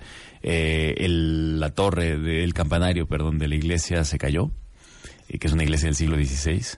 Y en la película está ahí, nada más que pues si no eres de San Gregorio, no te da, o sea, ahí lo ves, pues no, como que no parece como que se cayó, porque parece que todo estaba ya medio destruido de alguna Sí. manera. Eh, pero no, sí se destruyó bastante, o sea, sí, sí, y, y ahí está la gente de San Gregorio. De hecho, quisiera saludarles a todos Ah, los que venga. están escuchando ahorita ahí en San Gregorio, porque de verdad que, que ha sido, o sea, el apoyo que nos dieron, la buena onda con la que nos recibieron, cómo eh, nos hicieron sentir parte del pueblo, este y cómo, no sé, todo lo que, el- no sé, me siento muy agradecido pues con, A con- ver, con vamos a, vamos, a, vamos a convocar. Es que nos- no lo estás saludando bien, Gael. Así no se saluda. Ajá. Es así, mira. Saludos a toda la gente de San Gregorio, Atlapulco. Saludos a los cuentavientes de San Gregorio de Atlapulco. Toda la comunidad. Manifiéstense ya a arroba Gael García B, arroba Marta de Baile. ahorita Ah, llegan bien. tweets y los leemos y entonces vemos qué dice la gente. Puede ser que digan, qué mala onda, yo estaba de extra y me cortaron de la película, por ejemplo. Mira, aquí dice una, una cuenta yo soy de San Gregorio y felicidades a Gael por haber honrado a nuestro pueblo. Ay, qué. Y ahorita van a empezar a salir todos los cuentavientes que dicen lo mismo. Oye, ¿la película se estrena cuándo? Se estrena el 27 de junio, que es este jueves. Este estrena- jueves. Mañana, Sí. ah, no, el jueves, jueves, Ah, Sí, el jueves. Ah, claro, pasado mañana. Pasado mañana. Pasado Hoy es mañana. martes. Pasado mañana, miércoles, el jueves, claro. Eh, se estrena en más de 300 salas en el país. Eh, y es, bueno, ya estrenamos en Cannes. Estrenamos allí. Fantástico. Todo buenísimo. Todo buenísimo el estreno allí. Es un público muy exigente y estuvo bastante bien. O sea, nunca Entonces, no, no se, te, se te acercó, yo que sé, yo que sé, que, ¿quién podrá ser? Un Leo DiCaprio, un Brad Pitt, un Quentin Tarantino. Gael, great movie. Congrats, my bro. No, no hubo un congrats, my bro de alguien. Sí. ¿Quién te dio congrats, my bro? Ah, bueno, me- ¿Quién? Bueno, ok. Este, sí, sí, estaba. ¿Quién? Bueno, estaba nuestro amigo el, el negro Iñárritu. El negro que te dijo. Estaba ahí de, de señor Bien, cao. presidente. Bien, cao. Fue muy bien, yo lo hubiera hecho mejor, pero bueno. Sí, claro, claro, claro, claro. ¿Quién más? Eh, no me gustó esta parte donde. Ay, No, no, ¿te dijo? ¿Sabes qué? No, no, No, no. el, luego eh, Walter Sales también, que es un- mi amigo director que vino a ver la película. Fatia Kin también, estaba Dieguito. También Ay, que vino a participar ahí. Y muchos otros que. eh, una larga lista de gente con la que he crecido de alguna manera. eh, entre críticos de cine, este, programadores de festivales, eh, gente, productores, gente que está ahí ligada al, al cine, que me han visto desde que fui ahí hace 19 años, con Oye, Amores es que- Perros. Oye, Claro, es que me imagino Perros. que debe de ser bien diferente ser actor de una película, como que estuviste, pero no es tuya. Mm. Si salió mal, como que no es tu culpa. Si eh, pudo haber estado mejor, no dependía de ti. O tú hiciste lo que te tocaba. Pero cuando eres director, Eh, no hay a quien sí, echarle sí, la sí, culpa. sí, sí, ¿Estás ¿no? de acuerdo? Sí, sí, sí, absolutamente. Por eso cuando cuando al- cuando hay una mala actuación, por ejemplo, así esto va a sonar muy muy, o sea, cuando alguien dice, "Ah, qué mal está tal persona en la película", no sé qué. eh, Es que no lo dirigieron bien. Exacto, Es que no lo es dirigieron. culpa de los directores, claro, porque uno como director lo que tiene que hacer es hacer que, que sus actores se vean como genios. Luzcan, claro, o sea, claro. como genios constantemente y para eso es el casting y para eso es hacerlo bien y de- entonces el, el sí, la responsabilidad eh, recae en, en, Sí. en- en los directores que cuando le va bien nos va bien a todos. Sí, claro. Cuando va mal Es culpa del es culpa director, del director. claro. Sí, y está muy bien eso porque sí es verdad, es verdad que sí es. Por o eso, sea, pero no hay una partecita tuya de ti adentro de ti, cuando tú estás solito, que dices, ay, señor, güey. Ay, no se vayan a dar cuenta de que cuando hago el fade out al fade in, estoy intentando. O, híjole, si no les gusta. Ah, sí, No, sí, claro. sí, sí, sí. Habría de quedarse de actor. Sí, pero eso viene desde antes, incluso desde el rodaje, por ejemplo, o antes del rodaje, pero durante el rodaje hay días en los que dices, qué soledad, por Dios. qué soledad, porque por un lado hay una cantidad de colaboradores que están ahí echándole ganas y que están ahí Sí. acompañándote y, ¿no? y, y poniendo todo sí. para la película y demás y todo el rollo. Pero hay un momento donde sabes que si la película, por ejemplo, si este, si llegas a un rayo y tumbara todo, no sé, la- eh, no sé, y ya la película no existiera y no se vuelve a rodar, pues todos los demás les dolerá como Claro. una, como cuando, no sé, este, una relación de juvenil, de bueno, son, es una semana que te la pasas mal y después ya estás increíble, ¿no? Pero tú estás tapado No, tú, por la... no tú, tú vas a estar pésimo, pasándola pésimo, insomnia, desazón, despecho, clínica, rehabilitación, todo. O sea, tienes que irte a, fondo ahí. O, o no te pasa, estás sentado y en Cannes, ponme música cardíaca, por favor. Estás sentado en Cannes, empiezas a ver la sala llenarse, la gente sentada, platicando, saludándose. Ya faltan tres minutos y tú dices en la madre. Y así como, por ejemplo, a mí me choca oírme. O sea, oírme, yo digo, no doy crédito. Esta voz, tres horas diarias en Radio Nacional. No te sientas y te quieres como tapar la cara, los ojos, pero asomarte por una rendijita de o volteas a ver a la gente de A ver, si ¿cuál es la está reacción? gustando, porque agarró el celular el de junto, la fila de adelante ya bostezó dos veces. ¿No estás ansioso Sí, pero... Hijo, o tienes que- más autoconfianza que yo? Es que, es que siento que también ya vi- viene uno en el entrenamiento de, de, de ser actor, que es poner la cache, o sea, ponerse para el cachetazo siempre, porque pones la cara, ¿no? Al final de cuentas también estás ahí siempre como que dispuesto a que, eh, eh, y esto soy yo, y no sé qué, pum, ok, no le gustó, ya, Sí, lo que sí. sigue, ¿no? Y hay veces que es, obviamente, es, es muy injusto e inmerecido que de repente haya un desdén o una especie como de, de actitud así que no, que, que, contraria o negativa, ¿no? Acerca de lo que haces. Pues sí, a veces pasa, eh, pero te diría que, que estoy tan orgulloso y tan contento del trabajo que todos hicimos, que cuando se, se estaba llenando o no llenando Sí, la sí. sala, porque también eso es peor. Sí, cállate. O sea, que de repente estás ahí, que no se está llenando y dices, ¿cómo? o sea, ¿cómo? No, pero que se ¿No estaba llenando. Que se estaba llenando la sala. Exacto, metan a gente, ¿no? Que se estaba llenando la sala y, y- y que estaba todo el, eh, no sé, como, como el, el ambiente así tan festivo y yo me sentía contento, o sea, me sentía entregado, la película ya es lo que es, ya no hay nada que hacerle. Eh, me siento muy orgulloso, de verdad, siento que Ay, le hicimos todo un trabajo, verla. unas vueltas así como de, de mucha chamba y lo un- la única vez que me ha pasado, o sea, de decir, no, no, no, no, ¿Cuándo, no, no, ¿qué es esto? Es en dos películas que obviamente no voy a mencionar, pero que, pero me pasó, Pero creo que creo que La de Batman. Returns. Exacto. Claro, yo estaba yo desde la máscara, ¿no? Que así como- No, pero de no poder ver eso y decir, no. Dios de mi vida, no, qué no, oso. no, no, ¿qué estoy haciendo? O sea, ¿qué estoy haciendo? ¿Qué hicimos todos? todos? Bueno, ya ¿Qué? se los dejamos a la imaginación, Pero yo, ¿cuál sobre será? todo yo, sobre todo yo estoy pésimo, pésimo, así como en esa sensación ¿Por de... qué no dije? Hay que repetir la escena. Exacto, no, no, no, no, porque no dije que no. O sea, ya sabía que había algo ¿En que qué momento? A mí eso me trauma de los actores, ¿eh? Que dicen, no, pues leí el, eh, clásica historia. Me mandaron el, el guion eh, y en, en 20 minutos dije 100% sí. Perdón, de lo que tú estás leyendo en papel a lo que se está imaginando el director, a la lana que le va a meter el productor o los productores este, de la película, a cómo va a quedar, hay un trecho enorme. Sí, claro. Tú puedes ver algo impresionante en papel y de repente estás en el día de la filmación y, oigan, ¿es neta que estamos en Chapultepec en vez de estar en el Sahara? ¿Cómo que no había lana para llevarnos a todo?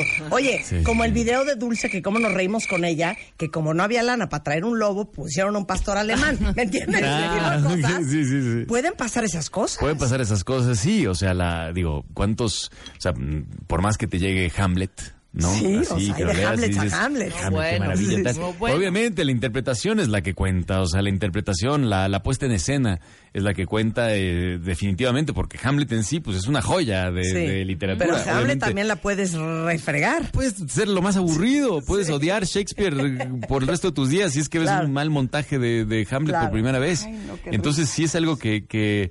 Y sí, y sí, es uno de esos momentos en los que justamente dices, ¿qué estamos haciendo? ¿Qué es esto? Vamos a tomar un sí, café, claro. vámonos, ¿Qué más, necesidad? vámonos a otro lado, vámonos a no sé. sí. Ay, es que no quiero que se vaya Gael. Te voy a hacer una última pregunta. Sí, Tenemos que sí, irnos. ¿Qué es lo más perro de dirigir? Y... Amores perros. Creo que sí hay, a ver, retomando un poquito, creo que hay una sensación de soledad que no sientes de la misma forma. O sea, como actor, siento que estamos todos jalando y que evidentemente Sí. hay un momento donde los que están en- frente a la cámara de, de pronto somos lo más importante que, que está sucediendo Sí. en ese momento, ¿no?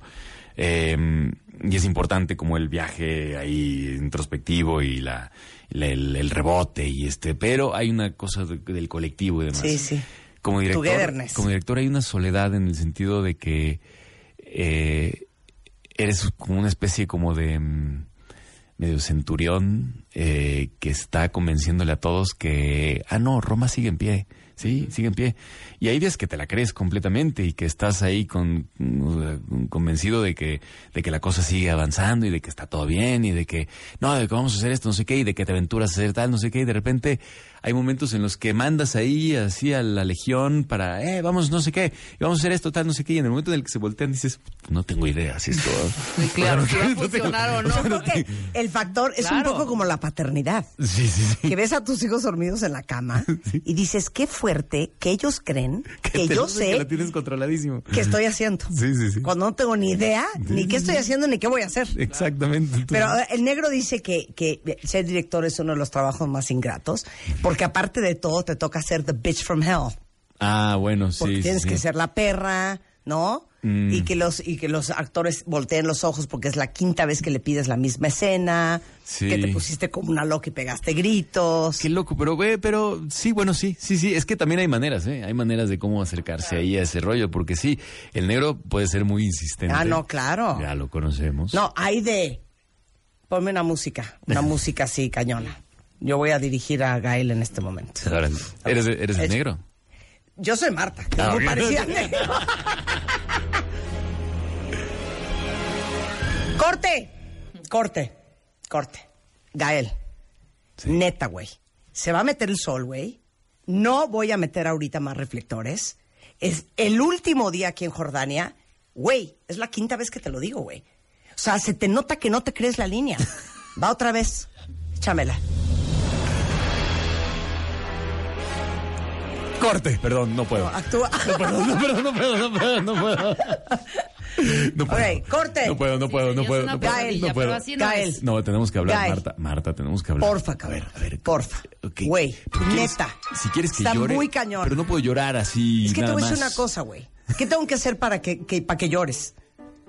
¿Quieres que te traiga qué? Kate, Kate, es Kate Blanchett. Kate, please, help him out here. Ok, échale.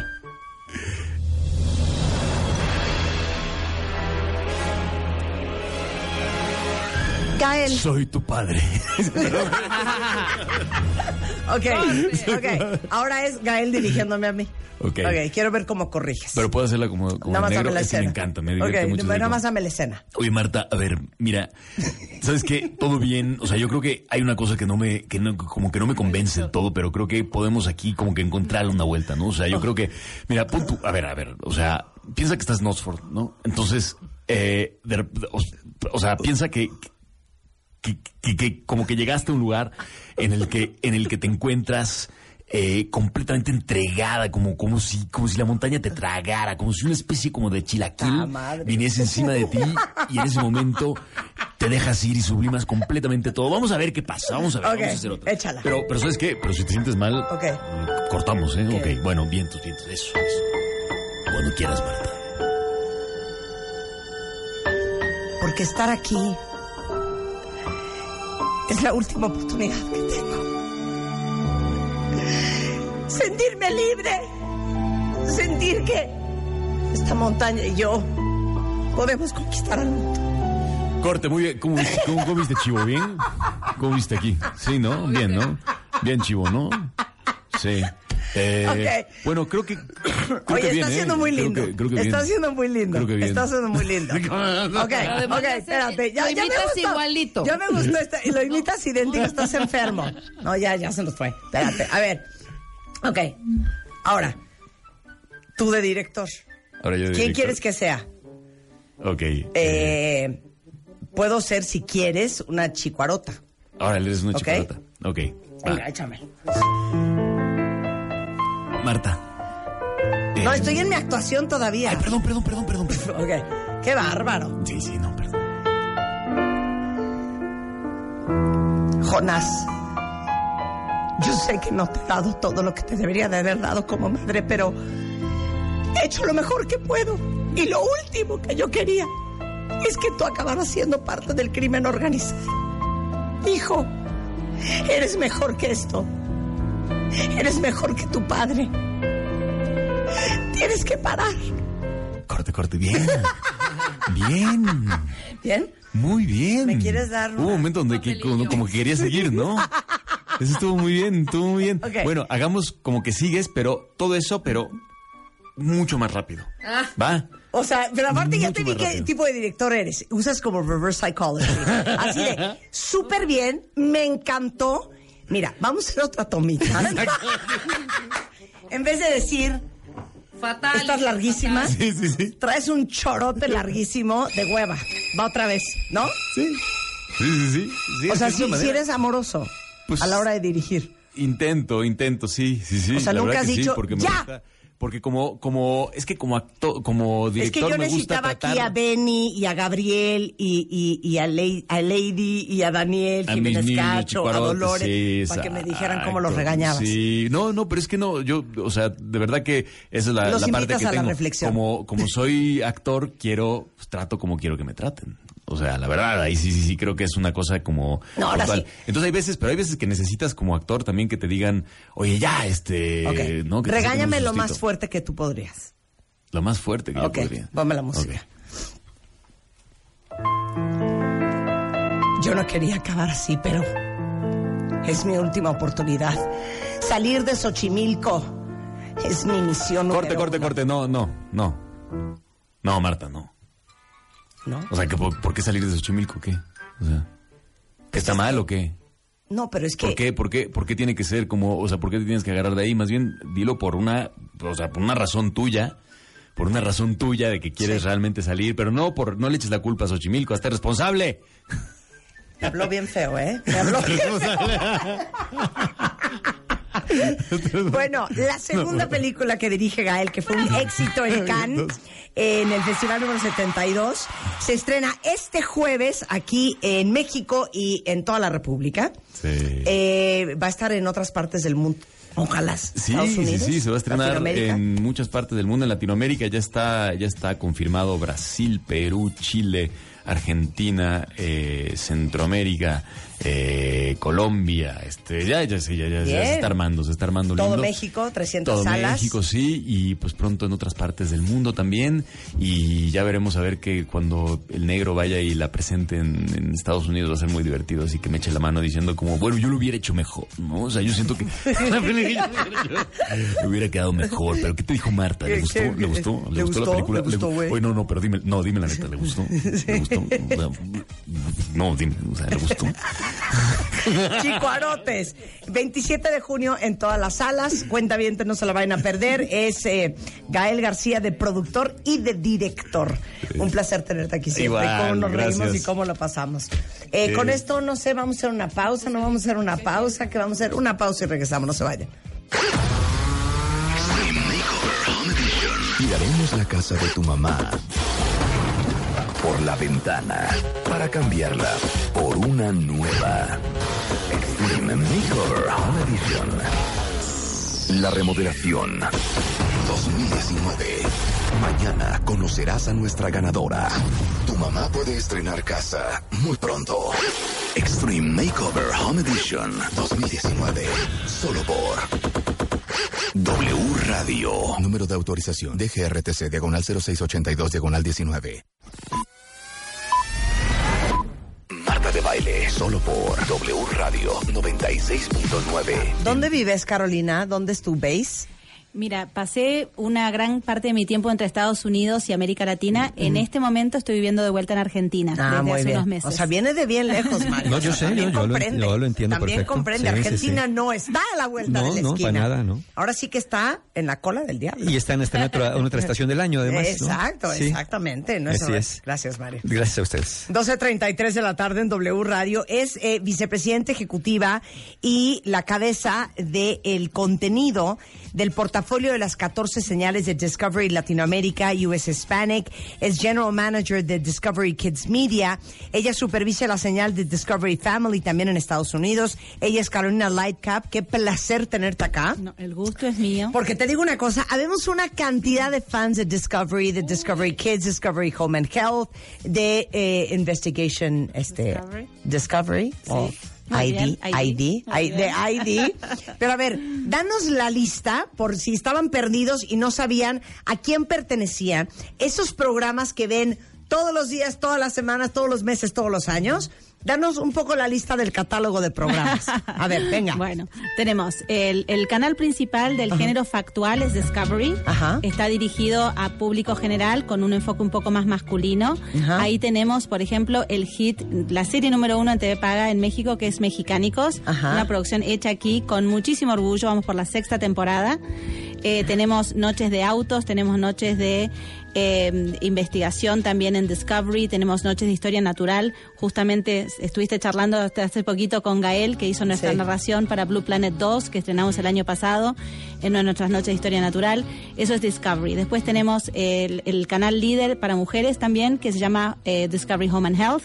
Ahí tenemos todo el mejor contenido de los canales de Estados Unidos que hemos adquirido a través de la adquisición que hemos hecho el año pasado de la cadena Scripps, que incluyen Food Network, AGTV, etcétera. Y ahí tenemos shows como, por ejemplo, Hermanos a la Obra, que aprovecho, Marta, para contarte que Hermanos a la Obra están viniendo Eso para es América Property Latina. Brothers. Eso es Property Es que Brothers. me saca de onda. Me saca de onda. Yo me lo sé. En Property inglés. Brothers, Dr. Pimple Popper, My Six Pounder Pound Life. Entonces, hermanos a la obra. Hermanos a la obra que te cuento que vienen para América Latina y acá a nivel primicia te cuento que van a estar en México en agosto. Los dos chiquillos. eh, Jonathan y Drew Scott en México. ¿Cuándo vienen? Vienen en agosto. En unos días les vamos a contar bien las fechas y también la mecánica para que los consumidores puedan conocerlos, algunos afortunados. Ay, sí, queremos ser sus amigos. Totalmente, que vengan. Queremos que nos compongan nuestras casas. Y aparte son muy bien parecidos. Muy bien parecido. ¿Cómo sabes? Oye, aparte, dime, dime si estoy loca. Según yo, en persona son altísimos. Muy altos. Son es muy verdad, altos, ¿verdad? verdad. Se les ve en la tele. Sí, sí, sí, Yo sí. los veo pasar por la puerta y digo, o se está a punto de pegar.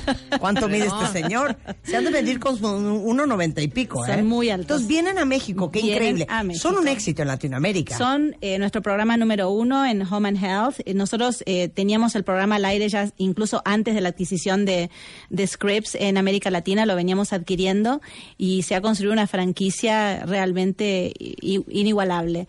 Así que estamos felices por mostrar por primera vez a América Latina. Increíble. ¿Qué más hay en eh, Discovery Home and Health? Entonces en Home and Health también tenemos programas de comida. Estamos, eh, por ejemplo, haciendo una coproducción acá a nivel local de Oye al Chef, que con el grupo Imagen, que justo se estrena ahora este jueves eh, por Discovery Home and Health. Y tenemos también algunos contenidos de salud. Y tenemos eh, modas, por ejemplo, Say Yes to the Dress, que sé que es un Me programa que te gusta. Say Yes to the Dress. Ese también está en Home and Health. Hemos hecho en el pasado y, y seguramente volvamos a hacer también versiones locales, tanto de vestido de novia, que es la versión Sí, como se llama en español, como de otros programas de moda como No te lo pongas, Ajá. que es What Not to What Wear, Not to Wear. que también Buenísimo. muy, muy muy exitoso. Así que bueno, mucho de comida, de hogar, de renovación de hogar, de moda. Pero ¿a es un poco canal. no has traído a Dr. Pimple Popper?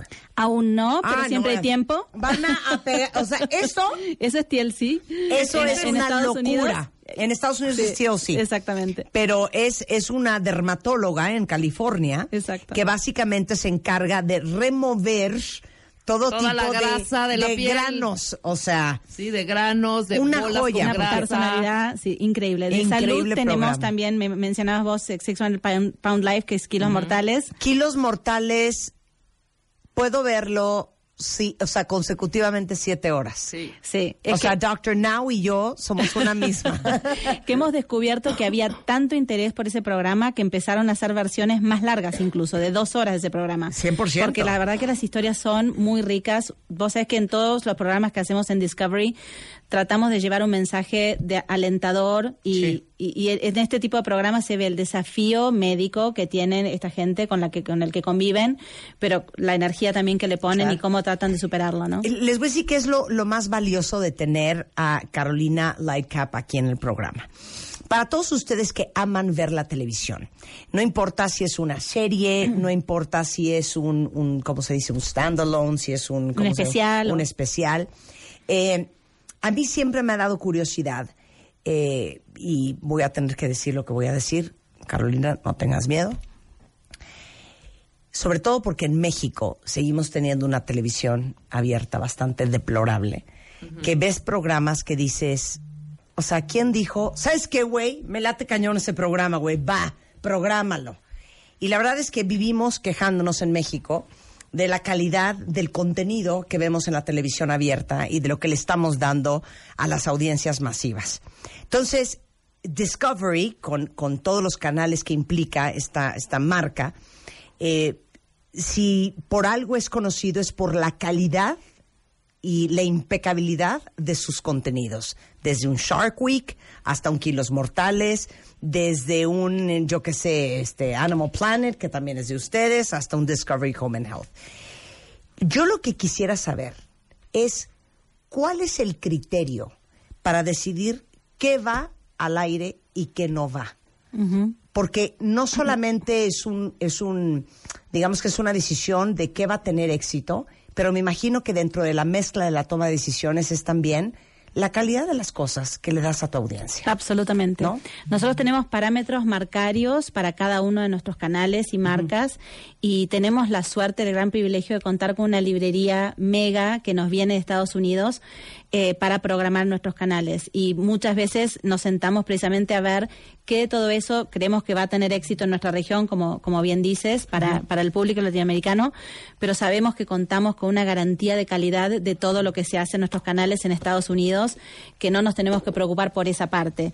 Lo que sí tenemos que hacer es todo lo que producimos localmente, la vara es muy alta. Tenemos que estar a la altura de esos mismos contenidos Claro. en versiones locales. Así que bueno, ese es un poco parte de lo que hacemos en, en- en el día a día nuestro. ¿Y dónde pintan la raya de, de, de qué no va y qué no va? Y, y que sí va. Te voy a decir por qué. Sí. Creo que les conté esta historia. Hay un programa que vi a las 3 de la mañana en Londres, Ah. que es un programa, es como un dating game. Ajá. Pero el dating game es todo mundo desnudo. Entonces, quien va a escoger con quién va a salir, Sí, sí, sí, está viendo el cuerpo entero del hombre, de los seis hombres que tiene enfrente, cara. menos la cara. Sí. Y ves, Carolina, todo. O sea, ella así de, bueno, él me gusta mucho su cuerpo, pero el hecho de que su pene no tiene circuncisión, pues me pone un poco nerviosa, porque todos vieron. Y yo viendo ese programa, es más, lo puse, me puse a filmarlo y se lo mandé a Rebeca porque estaba yo en shock de qué avanzado está un lugar como Londres. Y luego ya que escoge al fulano, ¿no? Eh, eh, elimina seis, se queda con uno y después ella se desnuda. Y salen así felices a su date, los dos desnudos del estudio. Y yo decía, esto es una raya que en Londres se permitiría. Mi pregunta es, este programa lo pones en Latinoamérica y la gente se volvería locas. Tendríamos marchas en las calles, ¿no? De, de, de Por favor, organizaciones pudor. pro, pro familia en contra del programa. ¿Dónde es su raya y cuál es?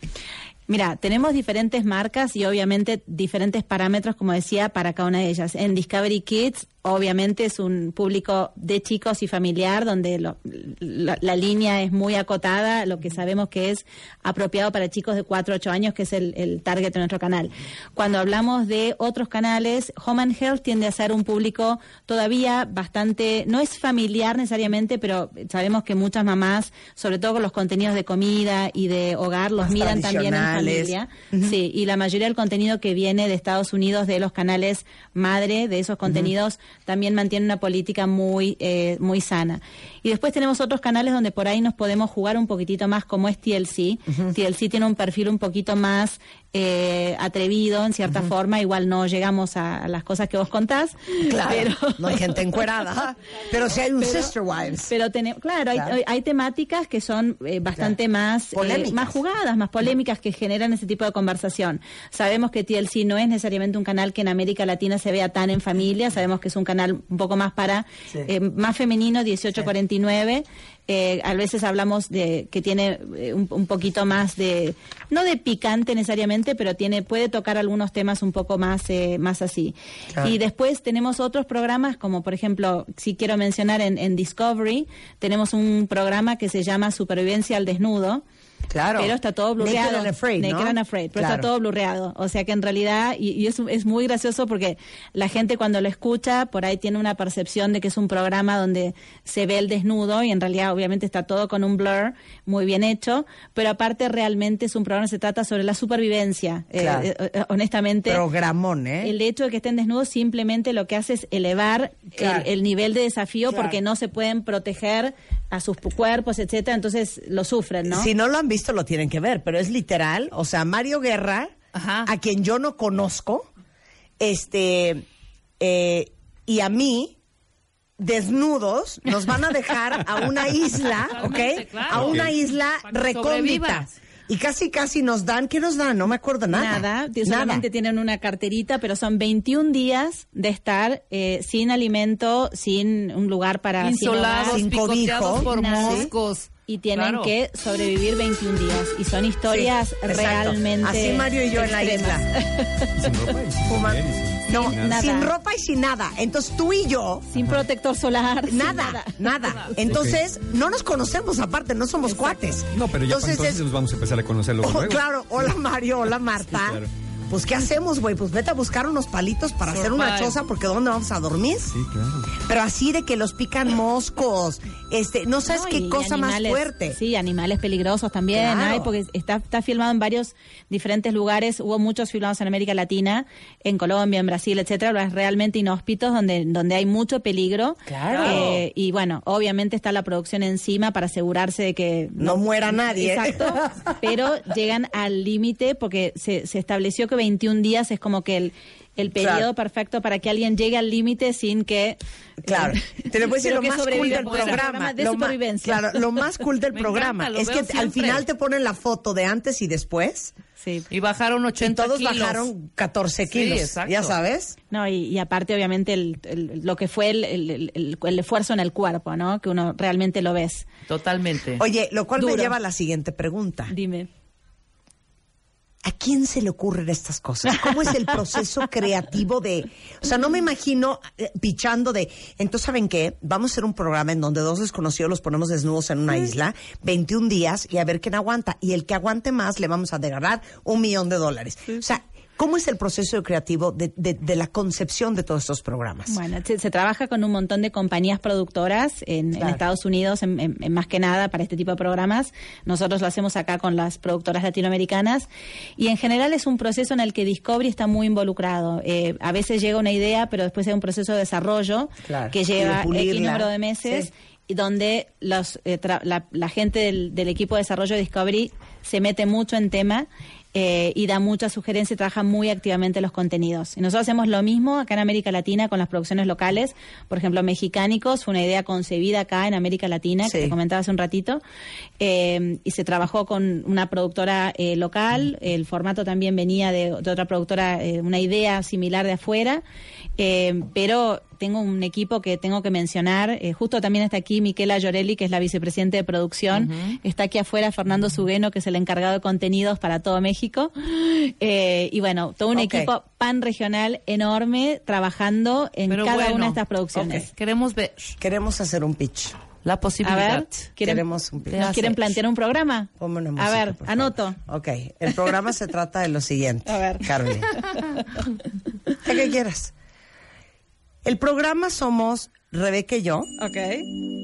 Gran parte, gran, gran parte musical. Ajá. Gran parte. Sí. Cantamos. ¿Cantan ambas? No, espera. Cantamos, pero estamos desnudas. Entonces es un programa que Pero básicamente. Pero blurreadas, ¿no? nos gustaría que se respetara nuestra naturalidad. No blurreadas. no blureadas. Ok. No blureadas, las dos tenemos las cosas en su hojita de parra. Una hojita de parra y si quieres dos pezoneras. Dos o dos Entonces, margaritas. el programa empieza Rebeca y yo saliendo de nuestra casa desnudas y la reacción de la gente afuera. Ajá. Entonces vamos a un set de televisión en donde nosotras somos las cantantes principales, Exacto. pero estamos en busca de nuevos talentos. Pero nosotros cantamos y simultáneamente, desnudas, hacemos un casting de quién va a ser el nuevo talento el nuevo mexicano. talento mexicano. Se llama Mexico's Got Talent, The Naked Version. The Naked ¿Me Version. entiendes? Entonces, por ejemplo, el programa empieza con nosotras entre humo seco y close up y algo así. Amor, tranquilo, Carolina, no te voy a molestar. Mucho menos te vamos a defraudar. El talento lo tenemos, lo queremos demostrar. Discovery, prometemos un rating de calidad. Subirlo diariamente es la misión. Aunque tengamos abajito siempre el calzón. Ya lo ves, la tele es así. No, un día, ¿cómo lo ves? Te ¿Lo cuento- ves viable? Te cuento una ¿Cómo cosa. lo ves?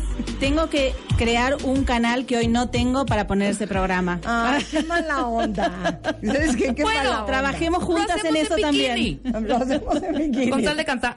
No, un día sí te vamos a pichar un programa. ¿Les gustaría o no quisiéramos un programa para Discovery? Sí, No, puede ser, ¿no? totalmente. Bueno, Uy. ¿puedo contar algo? Se llama Marta Fix My Life. Ándale. Se llama Marta, Marta Fix, Fix My, My life. Life. Entonces, un día estoy con Mario Guerra y le arreglo la vida a un cuentaviente. Otro día estoy con Ana Mar Orihuela y, le arreglo la vida a otro cuentaviente. claro. Bueno, exacto. Con el concepto de las pezoneras. Eso siempre eso es de cajón. Pero ¿puedo contar algo en serio cuéntame. ahora? Sí, sí, en serio, Porque ya. me Seriedad. gustaría contarle al público que Marta está trabajando con Discovery. Hablemos de The Wall. No es el programa que mencionaron recién. Es algo un poco más serio y Ustedes propio. saben que nosotros no tenemos programas de canto y todo eso, por eso. Así que no, no podríamos hacer ese Sí, programa justamente. Pero eh, Marta está trabajando con nosotros y lo vamos a emitir ahora próximamente el 24 de julio. Estrena el programa a las 10 de la noche. Save the date. Save, Save the Date. Se llama Muros. Wow. Es un programa de seis episodios que trata sobre un tema muy eh, que en, en- en la- en el Vox Populi hoy en día. Muy en Exacto, que son todos los muros que existen en el mundo. Y Marta está haciendo la narración precisamente de uno, eh, un muro que existe en Irlanda, que tal vez nos puedes contar un poco más, Marta, de todo Por lo que has hecho ese trabajo. Es una historia muy interesante porque es, digamos que, la gran división que aún se siente, a pesar de que esto fue muy claro en los 70s, en los 80s, entre los protestantes y los católicos irlandeses y los grandes problemas que ha habido entre pues una población que a pesar de haber nacido en el mismo lugar, a pesar de tener la misma sangre, siempre se en- encontró dividida por este, este muro eh, más eh, religioso y- y- y emocional y psíquico que cualquier otra cosa. Y yo les narro la historia de esta división entre este los irlandeses. Muy interesante. Bueno, ¿Qué fecha es? Es el 24 de julio que se estrena a las 10 de la noche y ahí empieza a estrenar uno por semana. Así que para que la sigan a Marta Aparte también. les voy a decir una cosa, yo narro eh, el, el- el muro en Irlanda, pero tenemos también a Gabela Marketing, que es parte de W Radio, que narró la parte de Berlín, el muro de Berlín. Exacto, Ahora sí tenemos, famoso tenemos varios invitados sí, Sí. que estamos anunciando en breve en un comunicado de prensa. Pero bueno, estando acá en el programa de Marta, le quería contar a los eh, a los escuchas de Marta que sepan. Y saben que me quedó bien bonito. Y saben qué, lo hice en una hora y media. Y saben qué, rompí el récord. ¿Sí o no, Karina? ¿Sí o no, Ka- Karina? Rompí el récord de menos errores en una narración. ¿eh? Me- menos retakes en un voiceover. Y aprovecho también porque se lo dije a Marta antes de entrar, pero quería felicitarla por su premiación en los Grammys Latinos Ah, de sí, ayer. muchas Leading gracias. Ladies. Sí, Un muchas orgullo nuevamente para Discovery trabajar contigo. Muchas gracias. No, igualmente, yo soy fan, fan, fan, fan, fan de ustedes. Y te digo una cosa, Rebeca, ¿Qué? ponte seria. ¿Por qué? Ahorita fuera del corte vamos a hablar con Carolina y vamos a negociar nuestras cosas. ¡Eso! No vaya a ser que hagamos un programa para Discovery. ¡Bravo! Hoy, hoy sacas tu video, ¿no? Ah, hoy, Ah, hoy hoy sacamos saco el video. un poco de, porque quieren saber qué dije de agradecimiento. Hoy lo voy a sacar a las 8 de la noche en YouTube, Ocho de ¿no? la noche. Y hay unos videitos ahí en, en mis Instagram stories. Oye, Pero no, mañana- vamos a platicar. Y mañana también Genial. anuncias el ganador del Extreme Makeover Home Edition. Exacto. Hay que estar pendientes. Mañana anunciamos a la mamá ganadora del Extreme Makeover Home Edition. Fíjate, hubieran venido The Property Brothers Edition. a entregar la casa. Mira. Hubiera estado bien bonito porque vamos Tenemos- a remodelar la casa de una la mamá de un Cuentaviente. cuentaviente. Ah, bueno, tenemos unos programas en producción de remodelación que también me gustaría Me contarte. fascina. Cuando quieras. Me Así fascina. que otros proyectos para charlar. Vienen pronto, vienen pronto. Bien, Tenemos un, desde, bueno, un slate de producción bastante ambicioso. Eh, los géneros que te conté, eh, mexicánicos. eh, también me gustaría mencionar una producción local en México que ganó un eh, premio en el New York Festival al mejor documental factual, que fue un documental sobre el terremoto reciente, eh, que se estrenó el año pasado. Fue un éxito enorme. Eh, y tenemos ahora producciones eh, encaminadas para un programa que se llama While You Are Out, que estamos por anunciar también, que tiene un porcentaje de remodelación. Estamos trabajando en programas de cocina a nivel local también, como mencioné el de Hoy al Chef, etcétera. Y después para Discovery Kids, eh, ya que estamos, te cuento también, tenemos un pipeline de desarrollo de un- más de 15 programas en este momento. Wow. Venimos trabajando en animación y en eh, live action, o sea, personajes de vida sí, sí. Eh, Mini Beat Power Rockers, que es el primero que hemos hecho animado, eh, eh, en realidad el segundo para Discovery Kids en la región, el primero que se hizo en Argentina, en América Latina, digamos, el otro se hizo en Canadá, que se convirtió en el programa número uno de todo Discovery Kids. Wow. Así que estamos Qué muy increíble. orgullosos y estrenamos la segunda temporada ahora en agosto. Qué increíble, Así que, bueno, qué padre tu muchas trabajo. novedades. Qué pa- También podría yo hacer un programa de remodelación. Y yo podría hacer un programa de comedia. Tú también podrías hacer un programa de cocina. De cocina, no, de comedia. Yo creo que nos sentamos ahora con Fernando y hacemos Sabes un, que un Fernando no seas brainstorm, una lluvia de envidioso, solo ideas porque nosotros tuvimos la mejor idea que tuya. Exacto. de todos los Sí, programas sí, siento. Me Eh, Carolina, un placer tenerte aquí. No, Muchas un gusto. felicidades. Somos gran fan del- de, de la cadena y de todo lo que hacen. en Felicitaciones, un honor estar aquí. Muchísimas Y gracias. no se pierdan eh, este lanzamiento de este serial especial de Muros el próximo 24, De julio a las 10 de la noche. 24 de julio a las 10 de la noche. Y ya me dicen que también narré. Espectacular. Caro. Muchas gracias. 12.54 de la tarde en W eh, Radio. Para todos aquellos que siguen buscando un buen regalo, por ejemplo, para su papá, ya saben que Suzuki está todo lo que da con el Ertiga, que es una camioneta con capacidad para siete pasajeros, ideal para toda la familia. Tiene todo el equipamiento eh, que están buscando, tiene espejos retráctiles, botón de encendido, doble aire acondicionado. Este, ahora sí que tercera fila de asientos, buenos acabados, pantalla touch de 7 pulgadas. Y ahora si están buscando un coche, corran a ver el CIAS, que ahorita tiene 0% de comisión de apertura. Tienen hasta el 30 de junio para checar todas las promociones que tienen para papá en Suzuki, en suzuki.com.mx. Aparte ya vieron una foto que posté en mi Instagram, Ya. que somos Rebeca y yo vestidas de pues, conductoras profesionales. Próximamente, el De jueves. manejadoras profesionales. Pasado mañana. Porque ven que traemos un rifirrafi de quién maneja mejor. Bueno, pues hicimos un reto. Y ahí gracias, verán. gracias a Suzuki que Ahí nos prestó la gané. Ertiga. Y van a ver quién creen que ganó en esa prueba de manejo. Con conos y todo, ¿eh? Sí, con conos y todo. Va- vayan a verlo el jueves en YouTube a las 9 en punto de la noche. 9 de la noche. Jueves a las 9. Van a ver cómo se van a carcajear de cómo manejó Rebeca.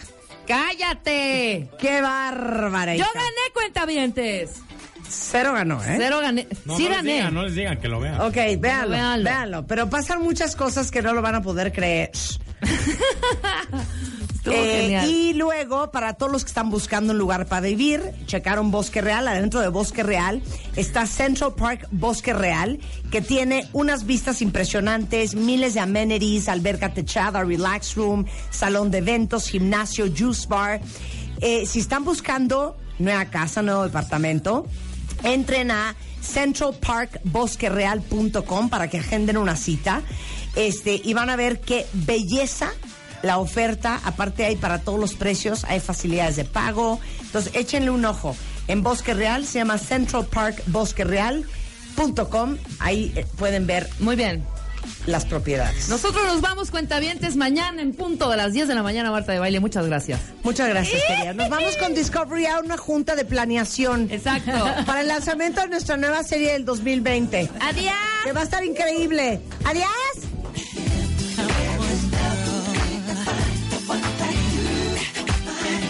Edition. Tiraremos la casa de tu mamá por la ventana para cambiarla por una nueva. Extreme Makeover Home Edition.